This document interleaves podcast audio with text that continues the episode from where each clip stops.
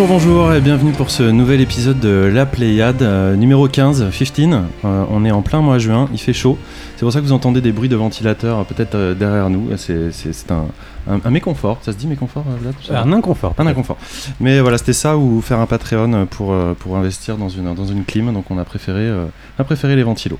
Euh, on se retrouve euh, tous euh, autour de cette table, donc euh, dans la chaleur et la bonne humeur. Bonjour Vladimir. Bonjour François, comment vas-tu? Écoute, ça va très bien. L'important, c'est l'actualité du jeu vidéo. Bonjour Simon, comment vas-tu? Salut, ça va super. Euh, Madame Ariane, bonjour. Salut, salut. Bénédicte, bonjour. Bonjour. Et Yetcha, bonjour. Bonjour Alors on est hyper content de t'avoir parmi nous, notre golden member du forum, hein, faut, le, faut le rappeler. Et aussi, euh, euh, non c'est pas faux. Longtemps le seul, hein, même.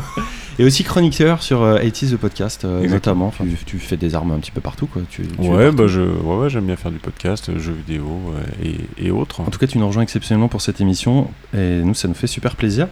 Euh, faudrait pas que ça devienne une habitude non plus hein, à tous les gens du forum, sinon on tiendrait pas dans, dans le studio. Mais euh, on est hyper content de t'avoir. Et enfin, last but not least, on a le grand plaisir d'accueillir Antonin Fourneau, qui est notre invité du mois. Bonjour Antonin. Salut, salut. Alors Antonin, tu es artiste, euh, créateur euh, multimédia euh, et accessoirement professeur aux Arts Déco à Paris. Et tu es surtout fondateur d'Eniarof, euh, cette fête foraine euh, itinérante, inventive et absolument géniale, dont on vous avait déjà parlé et qui est enfin de retour à Paris. Et du coup, bah, on va revenir euh, dessus avec toi et euh, avec Vladimir un peu plus tard dans l'émission. L'émission, justement, le sommaire, on va avoir un petit tour des news comme d'habitude. Ariane, tu vas nous parler de Far Lone Sales, euh, Bénédicte de Forgotten Anne. Comme je l'ai dit, on va venir parler avec Antonin Deniarov et de toute son activité artistique. On va avoir droit à nos snacks. Vladimir, tu vas nous parler de Détroit Become Human. Simon de The Council. Vous m'arrêtez hein, si je dis des bêtises. hein. Vous êtes tous hyper Non, studieux. bien pour. Ta prononciation de Detroit qui me laissait euh, pantois. Ah oui, j'ai dit, Détroit. Ouais, moi je l'ai dit, voilà. Et on aura un point VR, bien sûr. Yetcha, tu vas nous parler de Bound. Et enfin, on aura nos quartiers libres. Mais pour le moment, Simon, tu me regardes avec des grands yeux. Tu vas pouvoir te lancer dans un petit Previously on la Pléiade.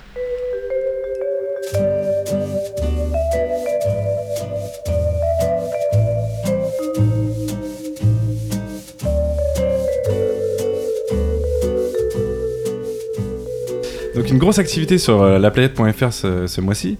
Euh, on commence par Elohim euh, qui dit que concernant Bliss, euh, il se demandait d'où venaient les inspirations de la direction artistique. Il la trouve vraiment réussie et ça l'a replongé dans des souvenirs d'un univers aussi très reposant et vert, celui de Space Station Silicon Valley. De, euh, sur la Nintendo 64. Euh, je suis allé voir et oui, ça ressemble euh, un peu à, à Bliss en effet.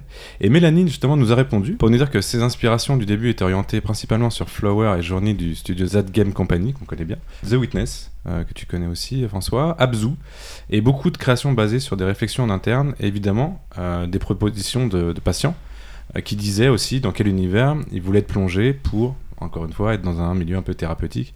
Ouais, c'est surtout du low poly, et puis là, les références qu'elle prend, c'est toujours le même directeur artistique. En fait, c'est le directeur artistique qui bossait avec Genova Chen, et d'ailleurs, dont on n'a pas eu de nouvelles depuis Abzu, donc c'est quand même un, un- un monsieur de, de grand talent. On ne sait pas euh, s'il va présenter bientôt un nouveau projet, j'espère. On espère. On a aussi Goog qui revient sur la traduction de Jotun en disant que dès l'intro, on sent que quelque chose ne va pas. Un style un peu à côté de la plaque qui fait presque traduction de la communauté, qui remonte un peu ça. Et euh, il nous dit aussi que leur nouveau jeu, euh, Sunred, Thunderhead, euh, semble aussi souffrir du même problème. C'est Thundered, hein. excuse-moi, parce que tu m'as repris sur Detroit, toi, mais c'est Thundered. hein. Thundered. Detroit. Euh, François, tu as, pu euh, avoir un contact euh, justement euh, avec euh, le studio qui a réalisé Jotun. Ah ouais, puis ils nous ont donné les détails, du coup, ils Bah. ont été super, super sympas. Quoi. Non, mais en fait, ce qui s'est passé pour être totalement franc, c'est qu'il Ouais. m'a- posé des questions. Déjà, ils sont revenus vers nous en disant Ouais, bah, on est désolé que ça a pu poser des problèmes. Donc, je les ai trouvés vraiment très sympathiques euh, au contact. Et ils nous ont dit Mais est-ce que vous avez isolé, les, les- les- identifié les problèmes pour qu'on puisse les corriger? Et en fait, je me suis retapé tout le jeu en entier et j'ai retrouvé genre à peine un ou deux problèmes. Il se trouve juste que. Ouais, ouais, c'est c'est- En fait, ce qui se passe, c'est que c'est une, une narration euh, euh, très euh, littéraire et qu'en fait, quand tu es un peu dans l'action et dans le, dans le jeu, lire des. Ce, comment dire, ce- ce- cette tonalité-là, euh, ça te donne l'impression que c'est mal écrit, mais en fait, c'est juste un parti pris qui est, qui est, qui est particulier. Et il y avait finalement très peu, euh, très peu d'erreurs. Donc, euh, à ce sujet, je tiens même à faire un erratum, euh, puisque, euh, puisqu'en fait, le, le jeu est très bien, est très bien traduit. euh, le, le style est juste un peu particulier, mais euh, il y a, y a pas de. c'est plutôt un choix que qu'une erreur, comme, comme tu le disais. Ouais, choix en tout cas, on peut dire qu'ils sont très à cheval sur le fait d'être d'être aux côtés de leur, euh, j'allais dire de leurs Communauté. auditeurs, mais de, leur- ouais, de leur communauté, Ouais, de leurs joueurs, parce qu'ils sont très soucieux de faire les choses bien. Super. Euh, enfin, on a Miyagi qui nous dit que la chronique sur God of War rend honneur au chef-d'œuvre. Euh, je regarde à ma droite. Ça Et fait à plaisir. ta gauche, s'il te plaît, on était deux. Non, je me souviens. Oui, ok. D'accord. Euh, ça, ça fait. Ben, Vous arrêtez de vous envoyer des fleurs, ouais, ça suffit. Ça Déjà, fait- les auditeurs vous félicitent. Il nous dit que ça fait bien plaisir à entendre car pour lui, on parle d'un des tout meilleurs jeux de, de la PS4. Voilà, Miyagi, c'est quelqu'un qu'on a croisé quelques fois, qu'on aime beaucoup. Exactement. Euh, et j'en profite euh, très rapidement, hein, vu que d'habitude j'adore citer Yetcha dans cette euh, chronique. Euh, si tu as des choses à dire, Yetcha, pour une fois que c'est. Oui, c'est vrai que pour une fois que t'es en direct, tu peux- tu peux y aller. On sait que t'as commenté l'émission la dernière fois, mais Oui, oui, bah, c'est vrai que le, le c'est projet. une bonne émission, hein, c'est ça, hein, c'est projet- ça que tu voulais dire. c'est, Même une très bonne- très bonne euh, émission. le, le projet Bliss là était vraiment euh, super. Je précisais que j'avais adoré le film aussi, mais ça n'a rien à voir. Rien. mais euh, j'aime beaucoup le film Bliss. Et la chanson aussi, il y a plein de trucs hein, qui s'appellent Bliss en fait. Voilà, c'était la, la- la petite boutade. Du... Ça fait plaisir en tout cas que tu sois là encore une fois. Merci. Carrément. Je suis très content d'être là. Euh, un dernier mot pour vous dire que, euh, vu que c'est la séquence communautaire, euh, on a un concours ce mois-ci. Euh, on voudrait vous faire gagner la nouvelle bande dessinée de David Mourier, qui se nomme, ça va faire plaisir à, Vladimir, David Mourier versus Cuba, sorti chez Shampoing. Et c'est étonnant d'ailleurs qu'il ait sorti ça chez Shampoing parce qu'on a appris qu'il était devenu directeur de collection de bande dessinée, euh, collection Tout qui s'appelle Une case en moins, je crois, euh, chez ça, Delcourt avec plein d'auteurs de talent. et qui a sorti notamment un, un album euh, assez funky qui s'appelle Junkie Beats. Euh, je sais pas si tu connais Simon, parce que c'est un DJ euh, qui fait pas mal de, de performances autour de l'électro et tout ça. Et comme euh, je sais que tu es assez pointu, telle une aiguille Tout sur fait, le euh, phénomène électro-français, je sais pas pourquoi je prends un accent On a du dit sud pas les en, accents. en- en disant ça, c'est complètement délirant. Bref, en tout cas, c'est. Ouais, ouais, c'est- en tout cas musicalement c'est très intéressant et euh, j'ai, euh, je ne connaissais pas ce, ce- cette BD, je vais passer de la lire. Et en tout cas, ces deux BD, euh, donc on vous propose de les gagner. Pour ça, il faut euh, nous dire euh, sur les réseaux sociaux le nombre de fois où Simon m'a déjà coupé la parole dans les points VR depuis le début de l'émission. et, et nous envoyer le nombre exact bah, voilà, bah, sur Facebook. Euh, C'est entre 200 et l'infini, je crois. Bon, si c'est trop dur, on vous demandera de trouver le deuxième prénom de Simon. Et mettre euh, Indice. 5 étoiles sur iTunes. Indice, c'est le même que le premier. Euh, bref. Non, mais le, premier, le premier arrivé euh, remporte le cadeau. Je serais vous, je me lancerai vu que Yetcha est, est en face de nous, il n'a pas le droit de participer. vous avez Vous avez enfin, toutes vos chances. c'est vous avez exactement enfin ce une chance de gagner euh, quelque chose. Euh, et on va enchaîner directement avec, avec toi, Ariane, parce que on part sur le tour des news.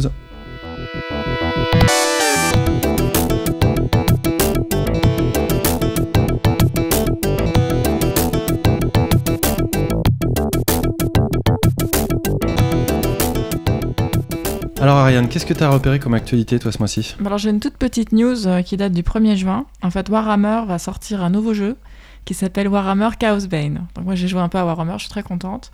Il n'y a pas de date annoncée, mais ce sera un jeu console et PC. Chaos Bang Ouais, Chaos Bane, B-A-N-E. Bah, qui reprendra les personnages euh, bah, principaux du... De Batman? Euh, non, de Warhammer. Oui, ça aurait pu Des être. nains, des elfes. et, euh, et on revisitera donc euh, des lieux mythiques du jeu. Et euh, c'est une super nouvelle, en tout cas pour moi. Mais euh, oui, alors oui. Alors, moi, ah bah oui.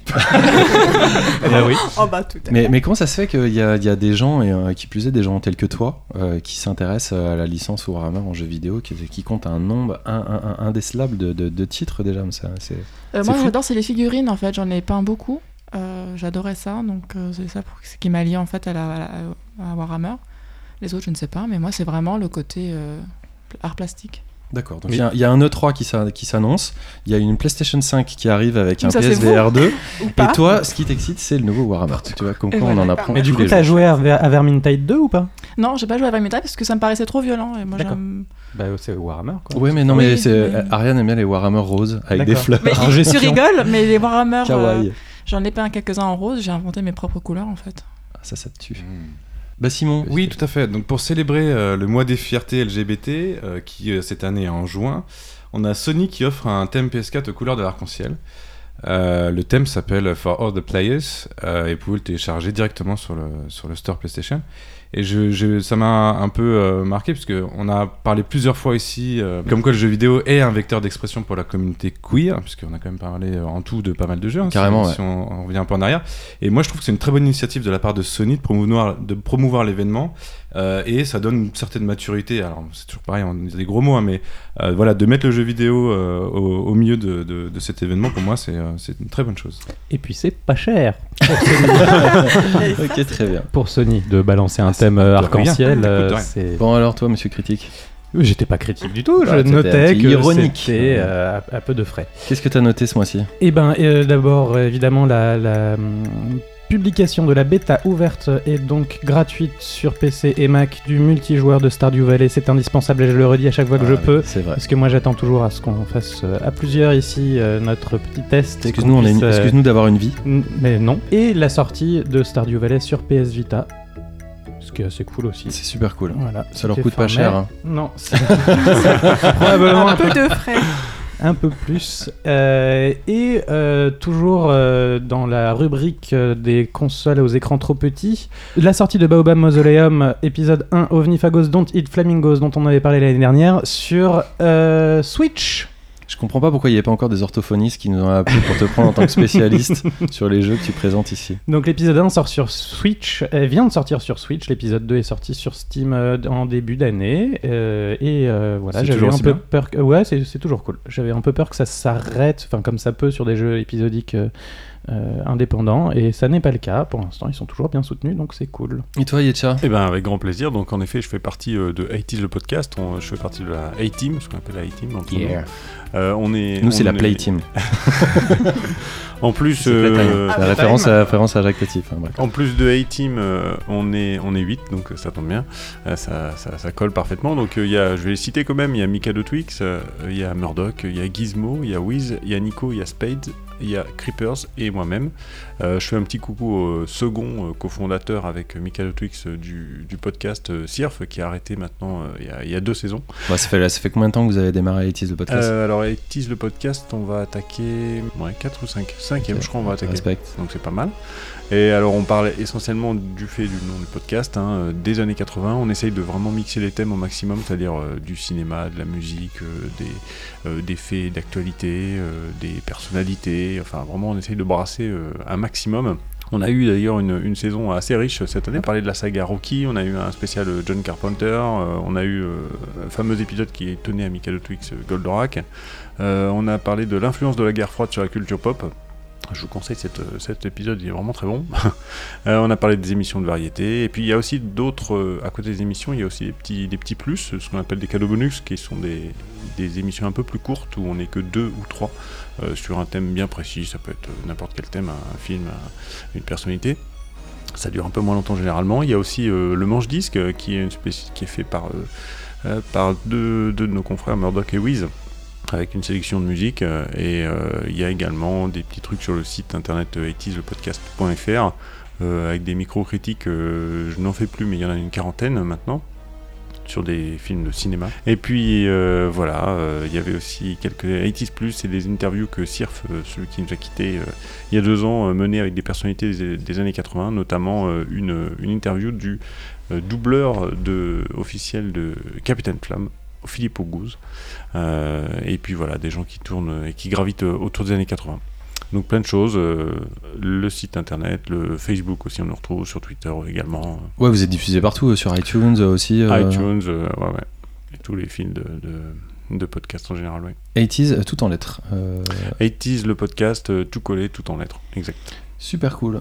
Antonin, toi, t'as une, euh, une actualité en parallèle à côté des- du prochain Niarov Euh, ouais, je suis assez fier de ça. C'est une collaboration avec un ancien de mes étudiants euh, des Arts Déco qui est devenu depuis danseur, hein, qui s'appelle Smail Kanouté.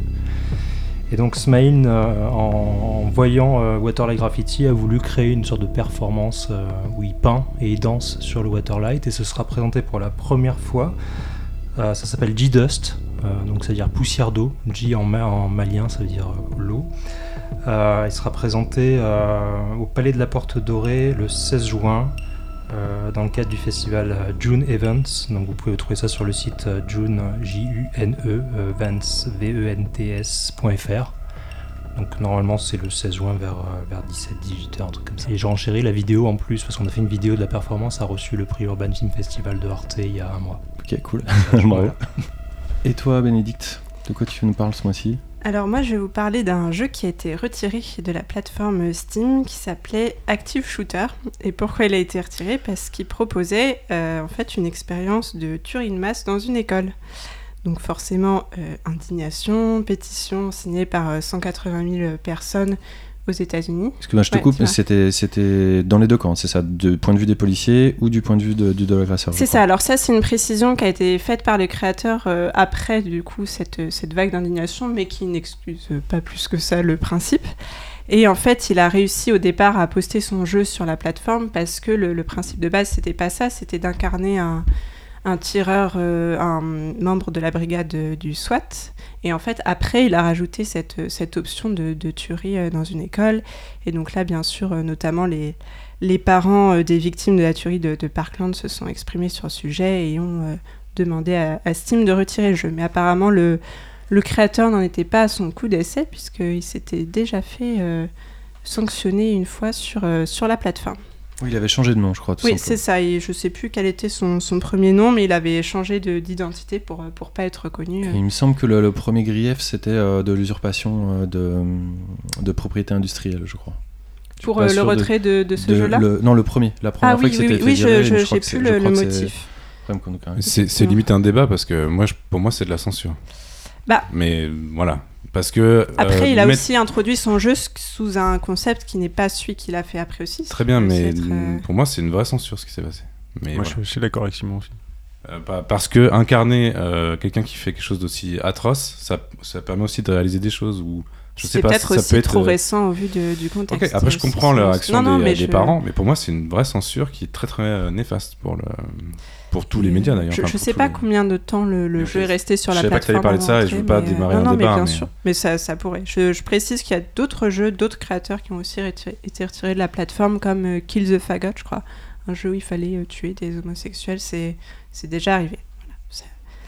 Euh, C'est déjà arrivé que le jeu se fasse que retirer. le jeu se C'est fasse c'est très différent, par, euh, euh, en l'occurrence, parce que ça, c'est un, un- un appel au meurtre et à, la et à la haine. ce qui est très différent du- d'un d'un jeu où il y a une tuerie de masse dans une école. C'est quand Mais- même un appel au meurtre aussi. Non, Non. c'est de très mauvais goût, ça c'est certain. Après, effectivement, est-ce qu'il fallait en. Après, je sais pas, comment est le jeu vraiment. Je sais pas comment il se présente. Ça, c'est vrai Ce qui que. incarne les deux camps, c'est par, par défaut c'est. euh, Alors ça, il l'a le- précisé a posteriori, Ce qui est intéressant quand même, ce je pense qu'on n'est pas d'accord, parce que moi je suis plutôt euh, tendance inverse. Euh, après, il faut certainement savoir différencier une plateforme de distribution telle que Steam et, un, et une plateforme euh, libre d'accès comme itch.io ou, un musée d'art contemporain. Euh, là, très clairement, euh, la personne elle avait quand même un historique euh, qui plaidait pas euh, en sa faveur qui dès le rien départ. à voir avec ça, son historique. Enfin, Dès le départ, oui, non, mais c'est quand même quelqu'un qui s'est fait virer d'une plateforme et qui est revenu sous une fausse identité pour essayer de rebalancer quelque chose d'autre qui était polémique. C'est pas quelqu'un qui est dans une vraie démarche psychologique de se dire je m'intéresse à ce qui peut se passer dans la tête d'un tueur. Je vois pas comment tu peux dire ça en fait. Bah parce que c'est avéré. Bah non. Bah c'est si. pas parce qu'il a eu un problème euh, par ailleurs sur qui a rien à voir, qui est sur de l'usurpation d'un truc industriel, on s'en fout à la limite. Non, mais il était. C'est Il y a un truc que tu comprends pas. Il était viré de Steam Oui. et il s'est fait passer pour quelqu'un d'autre pour pouvoir C'est revenir sur seul Steam. moyen de pouvoir se réexprimer d'une autre manière. Mais il n'y a pas que Ça Steam pas dans la vie. c'est hein. bien- Il peut passer sur euh, plein de, Ah, de jeux C'est un mec qui fait du business Encore avec de la merde et de la polémique. Ça va forcément clair. faire un débat. Parce que surtout que le, le jeu, il est vraiment pas intéressant euh, en tant que tel. Ça reste un FPS de merde euh, basique qui est là pour intéresser du gamer getter euh, de merde et du violon de merde, selon moi. Après, t'as raison de se dire le- la, curation et, le sujet de la, censure, c'est un, vrai sujet auquel il faut être vigilant.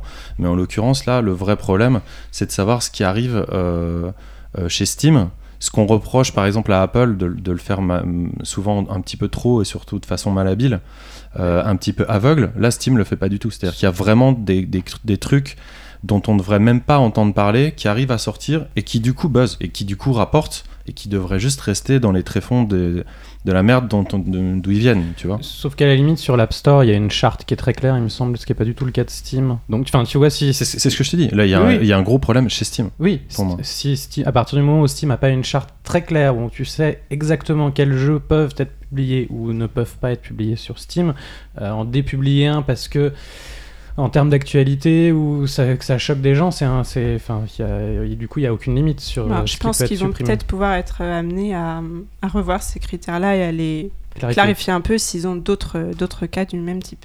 J'avais une, une autre mini news qui est que On quand même on a appris le, le thème du prochain Assassin's Creed, donc ça c'est chouette. C'est euh, sur la Grèce antique. Alors je suis un peu déçue quand même parce que c'est très très proche du du dernier, donc j'attends de voir s'ils peuvent vraiment bien renouveler. euh, Il y a que- dieux quand même qui sont. Ça Oui, mais parce que d'habitude il y a vraiment un gap entre de l'un à l'autre. Ça dépend de la période en. Grèce. Et euh, il y, a y même une vidéo qui est sortie, mais que je n'ai pas encore vue. Mais euh, c'est c'est la- l'annonce a été faite plus tôt que prévu parce que quelqu'un, encore une fois, a leaké euh, une image d'un goodies où on voyait un casque, euh, je n'ai plus le nom, mais de, de grec. D'Héphaïstos. Et C'est euh, pas Yves Guillemot qui balance ses leaks. non, mais chaque Tout Assassin's seul dans sa un chambre en pyjama. Je crois que dans l'histoire, il n'y a pas un seul Assassin's Creed qui n'est pas leaké. Ok, moi de mon côté, euh, je voulais revenir sur, euh, sur la polémique euh, qui a eu euh, lieu euh, sur Battlefield 5. Vous en avez certainement entendu parler, où dans le trailer de, de Battlefield, euh, on peut s'apercevoir que l'une des protagonistes principales est une femme, pendant euh, une retranscription euh, fantasmagorique de ce que pourrait être la Seconde Guerre mondiale, La protagoniste du trailer, faut préciser. Et du jeu aussi. Ah, ça c'est moins Et de- clair, mais. Si, si, c'est l'une des protagonistes principales. D'ailleurs, euh, la, la très bonne nouvelle là-dessus, c'est le game designer principal ou le game director euh, de DICE, c'est ça hein Qui s'est exprimé à ce sujet et qui a dit que les femmes combattantes dans Battlefield étaient là et étaient là pour rester.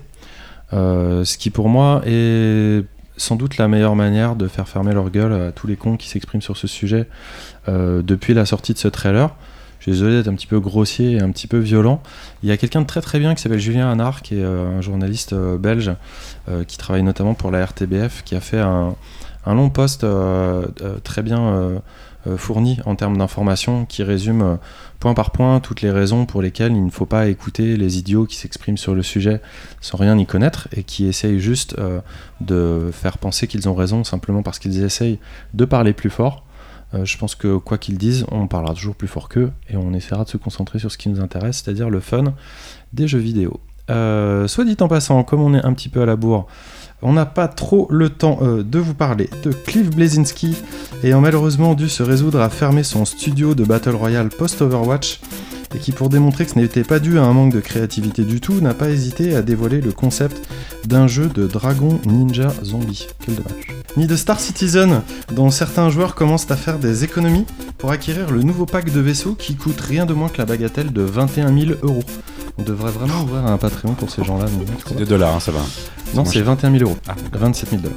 Ni de Tyler Barris, ce jeune swatter américain totalement inconscient, inculpé pour le meurtre d'une victime sans aucun lien avec lui, qui été tué par la police euh, et par sa faute, après s'être disputé en ligne sur Call of Duty. Ni de Microsoft, qui en venant de sortir une manette spécialement pour les handicapés, mériterait d'être copié par tous les autres constructeurs et même de remporter le 3. Voilà, big bisous, love. Ni de PUBG, le jeu phénomène de 2017, qui, vexé de ne pas être le jeu phénomène de 2018, attaque son concurrent euh, et fournisseur de technologie, donc c'est sur Fortnite, en oubliant au passage qu'il n'avait rien inventé non plus. hein, on leur souhaite euh, bonne chance. Ni de Monster Hunter, dont la prochaine adaptation cinématographique avec Mila Jovovich risque de faire à peu près autant de bien à la série que Solo vient de le faire pour Star Wars.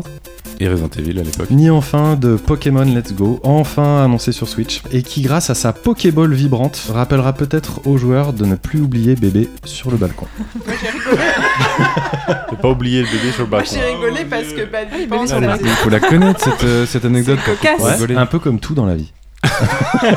On va enchaîner avec euh, Mademoiselle Ariane, un petit peu euh, de façon apaisée. On va retomber sur quelque chose d'un petit peu plus d'un petit peu plus calme et qui s'appelle Far Lone Sales.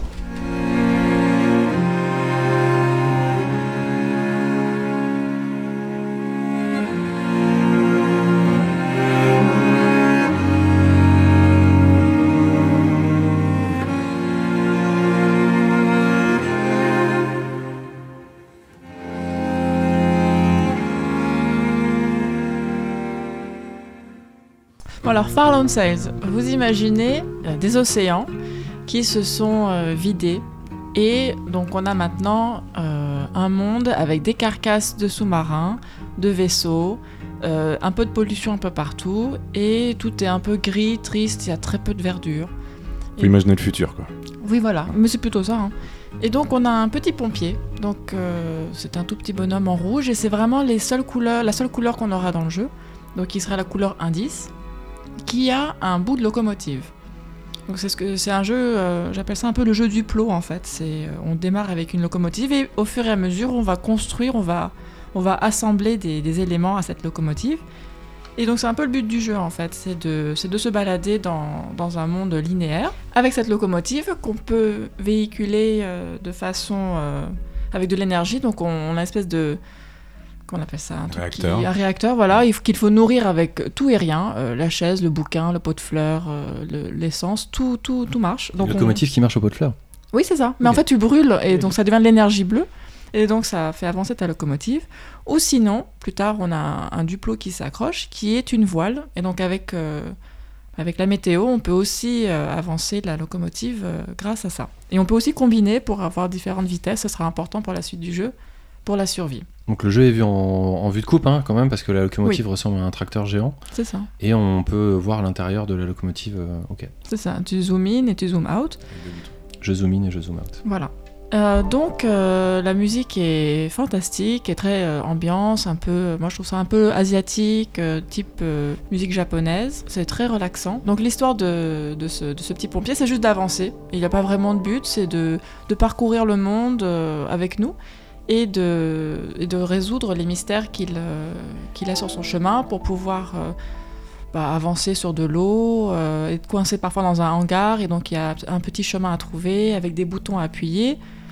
Et euh, c'est c'est vraiment mignon, c'est très facile. Moi j'aime bien quand a des jeux faciles. Ouais, bah moi aussi. Mais du coup, euh, le but c'est c'est juste de faire avancer sa machine pour progresser dans l'aventure, c'est C'est ça ça, c'est ça. À un moment donné, il y aura des, des prédateurs, euh, des catastrophes naturelles qu'il faudra éviter, et donc il y aura De- des de type techniques, genre un volcan en, en éruption, Ouais. ou un orage. Et donc les techniques qu'on aura... L'un ou l'autre. Euh, Pas ensemble. D'accord. Euh, et donc on aura sa- saisi quelques techniques euh, de la locomotive. Et donc avec ce qu'on aura appris, genre la voile ou, ou- ou le, le moteur, on apprendra à, à éviter donc justement. Par exemple là on voit une scène où il y a un orage, donc quand il y a un orage, on ne met pas sa voile parce que sinon sa voile est électrifiée. Donc voilà, et donc plus on progresse dans le jeu, plus on récolte des, des modules qui s'accrochent à la locomotive et qui permettent d'avancer encore plus loin dans la technologie, plus rapide. Donc on craft sa locomotive au fur et à mesure. Mais il n'y a pas de liberté, hein. C'est choisi pour toi, c'est genre tu auras cet élément-là à ce moment-là. On est sur des rails en fait. Ah, tous pas mal, pas mal, pas mal. Locomotive, tout ça, on est Oui. sur des rails. Non mais merci. Oui. On rencontre oui. d'autres personnages dans, le jeu tout. ou on est vraiment isolé euh, C'est un jeu solitaire, c'est un peu la fin du monde, euh, c'est un peu un monde de zombies. C'est pas très gai. Euh, heureusement que la musique est là pour. euh, Mais c'est personne pour ne se suicide dans celui-là. Non, non, non, non. Ce que j'aime bien, c'est que c'est un peu la fin du monde, mais qu'on est un petit pompier rouge euh, hyper, hyper choubi, hyper mignon et C'est hyper c'est dynamique. super beau là, enfin je trouve. Moi j'aime j'aime La beaucoup. direction artistique, Ouais, elle est juste fabuleuse. Tu sais de, de quoi ils s'inspirent ou avec qui ils ont travaillé pour euh, en arriver là? Je sais juste que c'est un studio suisse, euh, donc euh, Automotive, qui sont 4 ou 5. Alors c'est- je pense qu'ils se sont quand même inspirés de, de, de Mad Max et de, et de, de films apocalyptiques. Et, euh, et c'est vraiment le- c'est c'est une aventure solo qui est très poétique en fait. Je- ça a une réflexion sur la nature et sur euh, la responsabilité de l'homme et, et ce qui nous attend en fait dans euh, moins de 100 ans. Si, euh. En fait c'est ça, c'est que euh, au fur et à mesure de notre, euh, notre voyage, moi par ailleurs j'ai j'ai Tu as pas joué en fait hein, aussi. c'est- Ouais, c'est- j'ai oui, oui, j'ai- adoré d'ailleurs aussi euh, par ailleurs. Mais euh, au contraire, moi, je je l'ai pas vu comme un comme un voyage euh, vers nulle part en fait. Je l'ai j'ai j'ai vu comme une fuite vers l'avant euh, dans le sens où euh, bah, où elle en fait la- le personnage démarre sur sur un rivage et euh, donc euh, c'est comme s'il plongeait dans un océan euh, euh, vide vide d'eau.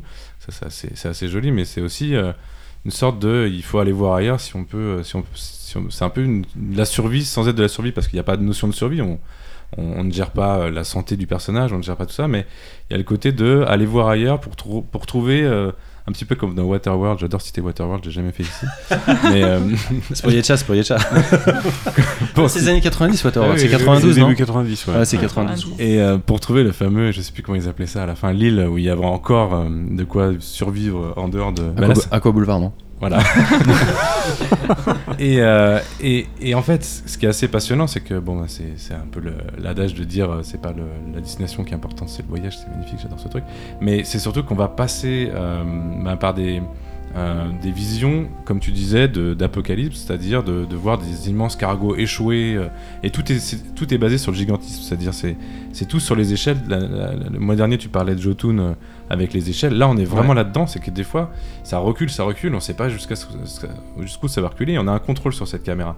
Et je la trouve très intéressante parce que autant elle peut s'intéresser bah, à notre personnage qui est lui minuscule, mais elle va nous permettre, quand on veut, comme si on était un peu un cinéaste, comme si on était un petit peu. euh, euh, je sais pas comment on appelle ça, enfin si, euh, tout simplement, comme si on avait une caméra à la main et qu'on faisait notre propre euh, mise en scène en reculant, en avançant en fonction de ce qu'on veut voir, de la manière dont on veut appréhender le, euh, bah, l'env- l'environnement. Et ça, j'ai vraiment trouvé ça passionnant. Et voilà, bah, là, on, le- on le voit typiquement, on peut vraiment reculer, avancer, et c'est très très beau. Voilà. Moi, c'est Alors, ça qui m'a touché. Il est vrai qu'il y a quand même un peu de survie parce que le personnage peut mourir. hein. Donc moi je suis morte 3-4 fois dans, dans le jeu. On reprend euh, quelques instants avant, donc on se réveille, en fait il y a un petit lit dans la locomotive, on se réveille dans le lit et on recommence l'aventure. Euh, pas depuis le début, hein, mais juste euh, la séquence. Euh, Il y a eu 2-3 bugs aussi, mais j'en ai parlé un peu vite fait avec les devs, euh, où on tombe en fait dans un autre euh, monde parallèle euh, parce qu'on a, on a, je sais pas, on a pris une mauvaise sortie.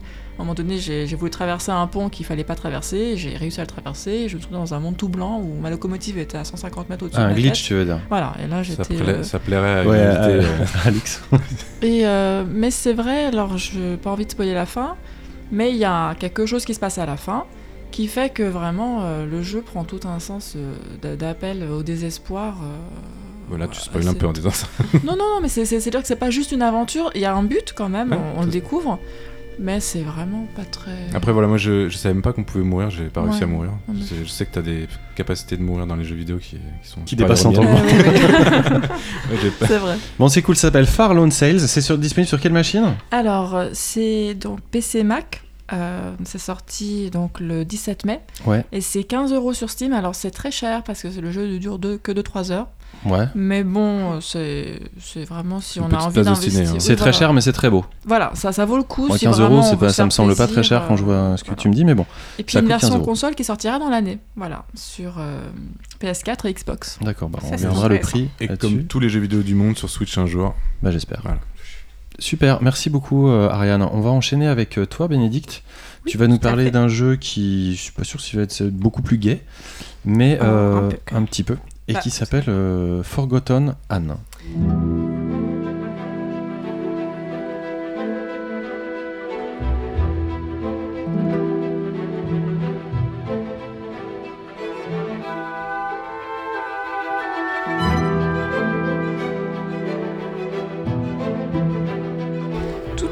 Donc euh, c'est un jeu qui est développé par Throughline Games, qui je crois n'a pas fait d'autres jeux que celui-ci pour l'instant, et qui est sorti donc le 15 mai. Si vous avez déjà entendu parler de, de ce jeu, vous avez sans doute retenu le parallèle qui est fait entre son univers et celui des films des studios Ghibli. Euh, les ressemblances sont effectivement euh, assez frappantes au niveau du graphisme, mais surtout du, du scénario. Et j'avoue que c'est un des éléments qui m'a poussé à jouer à ce jeu. Mais alors, qu'est-ce qu'il en est euh, réellement? Est-ce qu'on est vraiment proche euh, d'un univers Ghibli? En fait, dans Forgotten Anne, on incarne donc Anne, qui est une jeune femme qui évolue dans le monde des terres oubliées. C'est un mystérieux royaume où se retrouvent tous les objets oubliés par les humains dans le monde réel. Ça va donc euh, de l'appareil photo à la chaussette qu'on peut voir dans le, dans le trailer du jeu, en passant par une peluche de licorne. Même s'il paraît peu probable de réussir à oublier une peluche de licorne, mais on va passer sur cette petite incohérence scénaristique. Donc tous ces objets euh, s'appellent les oublions, ou Forgotlings en VO, et ils deviennent dans ce royaume animés d'une vie propre et endossent des rôles qui sont liés à leur nature première. Par exemple, un pistolet va devenir un policier, un poste de radio va devenir journaliste. Et malgré cette incroyable capacité qui leur est offerte, cette sorte de renaissance, la plupart ne rêvent que d'une chose, revenir auprès de leur maître. Il faut dire que la vie dans les terres oubliées n'est pas toute rose et l'héroïne qu'on incarne n'y est pas étrangère. En fait, le surnom de Dan dans ce monde-là, c'est l'exécutrice. Ça vous donne un peu l'ambiance du truc. C'est une sorte de shérif qui est chargé de faire rouler droit les oublions, qui n'ont pas d'autre choix que de travailler pour le régime en place, sous peine d'être distillés, ce qui est une sorte de mort euh, assez douloureuse qui, qui leur ôte leur euh, énergie vitale. La découverte de cette sanction se fait dans une des premières scènes interactives du jeu, qui euh, constitue l'une des premières incursions de l'histoire apparemment très poétique dans une dimension beaucoup plus sombre, vraiment euh, parfois effrayante, voire euh, un petit peu malaisante. Et tout au long du jeu, le joueur va s'interroger sur le personnage d'Anne qui peut faire preuve de condescendance, voire de cruauté, envers des oublions qui semblent pourtant partager son sort, celui de, de l'oubli du monde réel. Elle est chargée de faire respecter la loi d'un dirigeant qui est quasi absent du jeu, et dont on ignore tout, mais qui semble apparaître le seul humain présent dans les terres oubliées. En effet, la, principale question qui nous vient à l'esprit au fur et à mesure qu'on avance dans le jeu, c'est que fait Anne dans ce royaume à côté des, des grille-pains cassés ou des pompes à essence vides? Parce qu'on peut comprendre euh, qu'on oublie une chaussette sous un lit, mais qu'on oublie une personne, c'est un petit peu plus étrange. Et pourquoi cette supériorité de seulement deux humains sur euh, un royaume entier d'objets animés? Euh, Le jeu distille habilement des indices sur tous ces questionnements tout au long de plusieurs séquences narratives très bien ficelées, qui nous emmènent effectivement parfois dans un univers très proche de celui des films Ghibli. Il y a notamment une, séquence dans un train avec des voyageurs mystérieux qui nous rappellent beaucoup le voyage de Chihiro. Bien sûr, il y a aussi le thème de l'oubli qui rappelle pas mal ce film. Et on est fasciné autant que révolté par cette anti-héroïne qui sait faire preuve d'autant d'ingéniosité pour sauver son monde d'oublions rebelles que de froideur envers ceux qui sont censés être ses alliés. Au milieu de très beaux graphismes, il y a des scènes assez dures comme une séquence de torture qui marque un tournant dans l'évolution d'Anne. Si l'histoire de Forgotten Anne séduit et fascine, son gameplay manque un petit peu d'originalité, ce qui vient parfois plomber le bon déroulement de l'histoire. Ah bon? En fait, pour moitié, il y a des choix narratifs, euh, un peu à la Telltale, donc des dialogues et un branchement, mais qui sont assez limités. Et surtout des énigmes de logique qui sont très répétitives et parfois ridiculement difficiles. Après, ça, c'est peut-être juste que je, suis très nulle. Mais voilà, ça vient un peu bloquer la, la progression du jeu.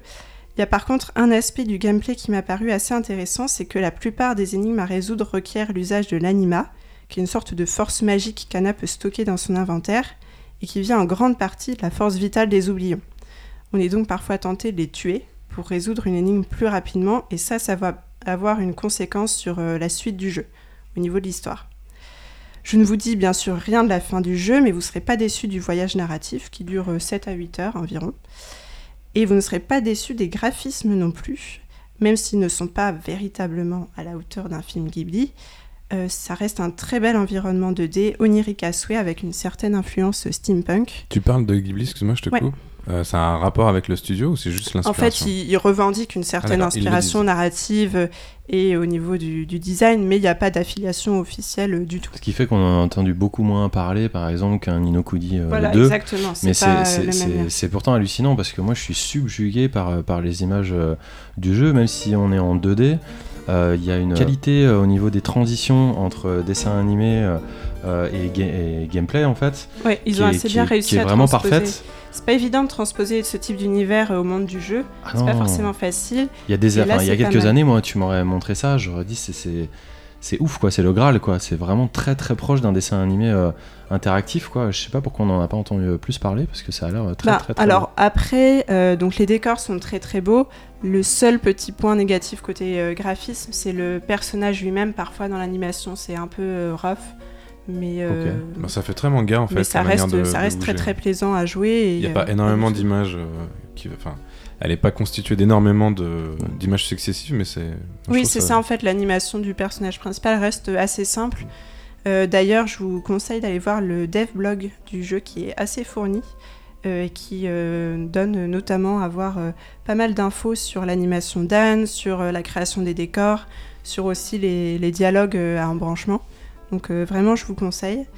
Euh, je crois que c'est sur le site euh, throughlinegames.com. C'est en français, hein, c'est traduit en français le. C'est le- traduit en alors c'est traduit en français euh, au niveau des sous-titres. La langue reste en anglais. C'est pour ça c'est assez sympa parce qu'on entend les traductions des différents noms propres parce qu'il y a souvent des jeux de mots. Euh, donc euh, ça peut être des, des petits jeux de mots euh, comme par exemple il y a une lampe qui s'appelle Tiffany, des choses comme ça. Mais il y en a qui sont un petit peu plus subtils. Moi, ça me fait super envie. hein. Donc c'est pas mal d'avoir les deux. Je précise d'ailleurs que pour une fois dans un jeu euh, les sous-titres sont assez lisibles, ce qui n'est pas toujours le cas. Pas toujours non. Voilà, donc c'est un point euh, intéressant à mentionner, surtout quand on a des dialogues, un branchement, c'est c'est plutôt important. Euh, et donc c'est un très bel univers, c'est une très belle histoire et ça suffit à en faire un bon jeu, même malgré quelques déceptions de, de gameplay. C'est disponible sur PS4, Xbox One et PC. Je dirais que ça coûte environ deux places de cinéma, ce qui est un petit peu cher, mais par rapport à la durée de jeu, ça va. Euh, et voilà, donc euh, je ne saurais que vous inviter à jouer à Forgotten Anne. Yetcha, toi, tu... c'est un truc qui te brancherait éventuellement Parce Ah, que je sais que tu, ouais. tu aimes bien, t'es amateur de manga aussi. C'est euh, hyper beau. Moi, je suis, euh, ouais, je suis Ouais. un peu soufflé aussi. On n'arrête pas de montrer des, des jeux qui sont, qui sont beaux là depuis le début de l'émission. Et en fait, c'est beau, mais je trouve que l'histoire est, est encore mieux. Narrativement, il y a plein de surprises, il y a plein de. Je- J'essaie vraiment de pas trop vous en révéler parce que c'est c'est, euh, c'est une histoire qui est, qui est vraiment très prenante et si on se la fait spoiler, je pense que ça peut beaucoup gâcher le plaisir du jeu. Okidoki. Et ils sont d'où alors Studio danois. D'accord, ok, Studio d'accord. danois. Et c'est édité euh, par euh, Square Enix. voilà. Bah, super cool. Merci beaucoup. Euh, ça a l'air vraiment, vraiment, vraiment bien. Euh, c'est fait deux petits jeux très sympas pour commencer. On va enchaîner avec euh, la séquence de l'invité.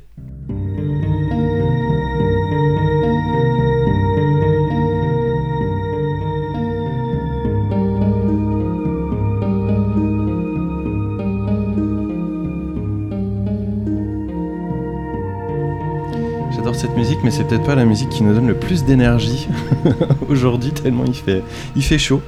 Et euh, Antonin, il est là depuis tout à l'heure, il nous regarde, il est sage, mais enfin on va pouvoir parler un petit peu plus de, de ton travail. Et pour ça, euh, je vais laisser un petit peu plus faire Vlad, qui est notre spécialiste du moment sur le sujet. Euh, rebonjour Antonin donc, Euh, pour faire un petit, euh, un petit retour rapide sur, euh, sur ton parcours, tu as fait les, beaux- les Beaux-Arts d'Aix-en-Provence, Exactement, ouais. 5 ans du coup je suppose, Oui. Et un post-diplôme après aux Arts Déco Ouais. à Paris. ouais. Atelier Oui. de recherche en interactivité. C'est ça, où tu es encore euh, professeur aujourd'hui et tu co-diriges le laboratoire de recherche euh, jeux orientés art et design, Oui, qu'on appelle Godard. tout Game simplement. Oriented Design Art. Bel acronyme. Mais on reviendra donc peut-être un peu plus tard euh, sur ton travail en tant qu'artiste. Euh, on avait déjà parlé des Niarov euh, l'année dernière à l'occasion de la sortie du book Niarov, un très beau livre. Euh, tout plein de recettes pour euh, fabriquer ses propres euh, fêtes foraines. Mais est-ce que tu peux peut-être nous rappeler un peu rapidement ce qu'est Niarov en général et d'où c'est venu, quand c'est venu et avec qui c'est venu? Alors, première chose, déjà, Enirov, faut le lire à l'envers, c'est foraine. C'était dans l'idée de revisiter la fête foraine. C'était en 2000 entre 2003 et 2005. Euh, J'étais encore étudiant à l'école d'art. Je me posais pas mal de questions sur comment montrer ce qu'on bricolait, nous, dans l'atelier qu'on appelait Hypermédia. On apprenait à coder, on apprenait à faire des jeux un peu bizarres, des interfaces avec euh, ce qui n'était pas encore des Arduino, mais en tout cas des microcontrôleurs. Et, euh, en lisant euh, à la fois New York Délire de Rem Koolhaas et à la fois en voyant l'actualité des parcs d'attractions à l'époque, soulèvement des intermittents du spectacle, soulèvement contre le, fait que les parcs d'attractions vampirisaient un peu l'entertainment, je me suis dit tiens, la fête foraine c'est un modèle qui m'intéresse et qui va certainement intéresser les autres étudiants et les artistes que je vais rencontrer.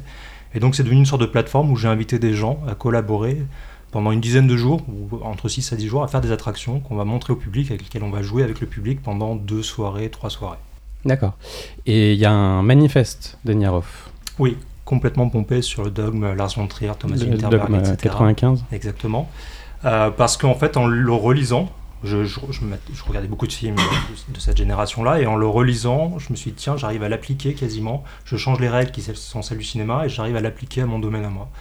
C'est un bon terreau pour faire mon propre dogme. D'accord, donc l'idée euh, générale, c'est euh, de tout faire de A à Z euh, sur l'ensemble de l'attraction que, que tu dois fabriquer. Enfin, pas tout, évidemment. Oui, mais c'est- né un peu pour la même raison que le Dome 95, pas de thunes. Oui. Donc pas de post-prod son, pas de décor inutile, etc. Donc avec Enirov, on s'est dit pareil. On repeint pas les murs en blanc, on n'est pas dans des...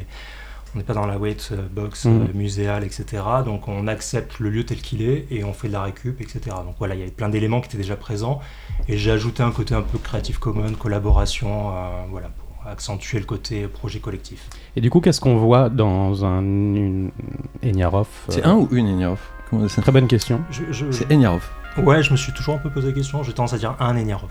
On parle de ça parce que, euh, faut nous dire, moi, Eniarov, c'est une des plus grosses découvertes que j'ai faites moi ces, dernières années. Je le dis pas parce que t'es es là, je le dis là parce qu'on aurait pu se contenter d'en parler juste une fois euh, sans t'inviter. Et nous, ça a été une gifle en fait de, de se rendre compte euh, Moi, je prends ça, c'est une manifestation, mais c'est quasiment un mouvement en fait. Il y a une, il y a une réelle idé- idéologie euh, derrière tout ça, comme, comme, comme tu l'as dit. Et cette, cette idéologie-là, euh, cette générosité, j'ai envie de dire, ça se ressent pleinement quand on est dans l'événement. C'est-à-dire, c'est vraiment quelque chose. Il y a un côté populaire euh, dans la fête foraine dont tu parlais, qui est devenu soit galvaudé, soit au contraire extrêmement industrialisé.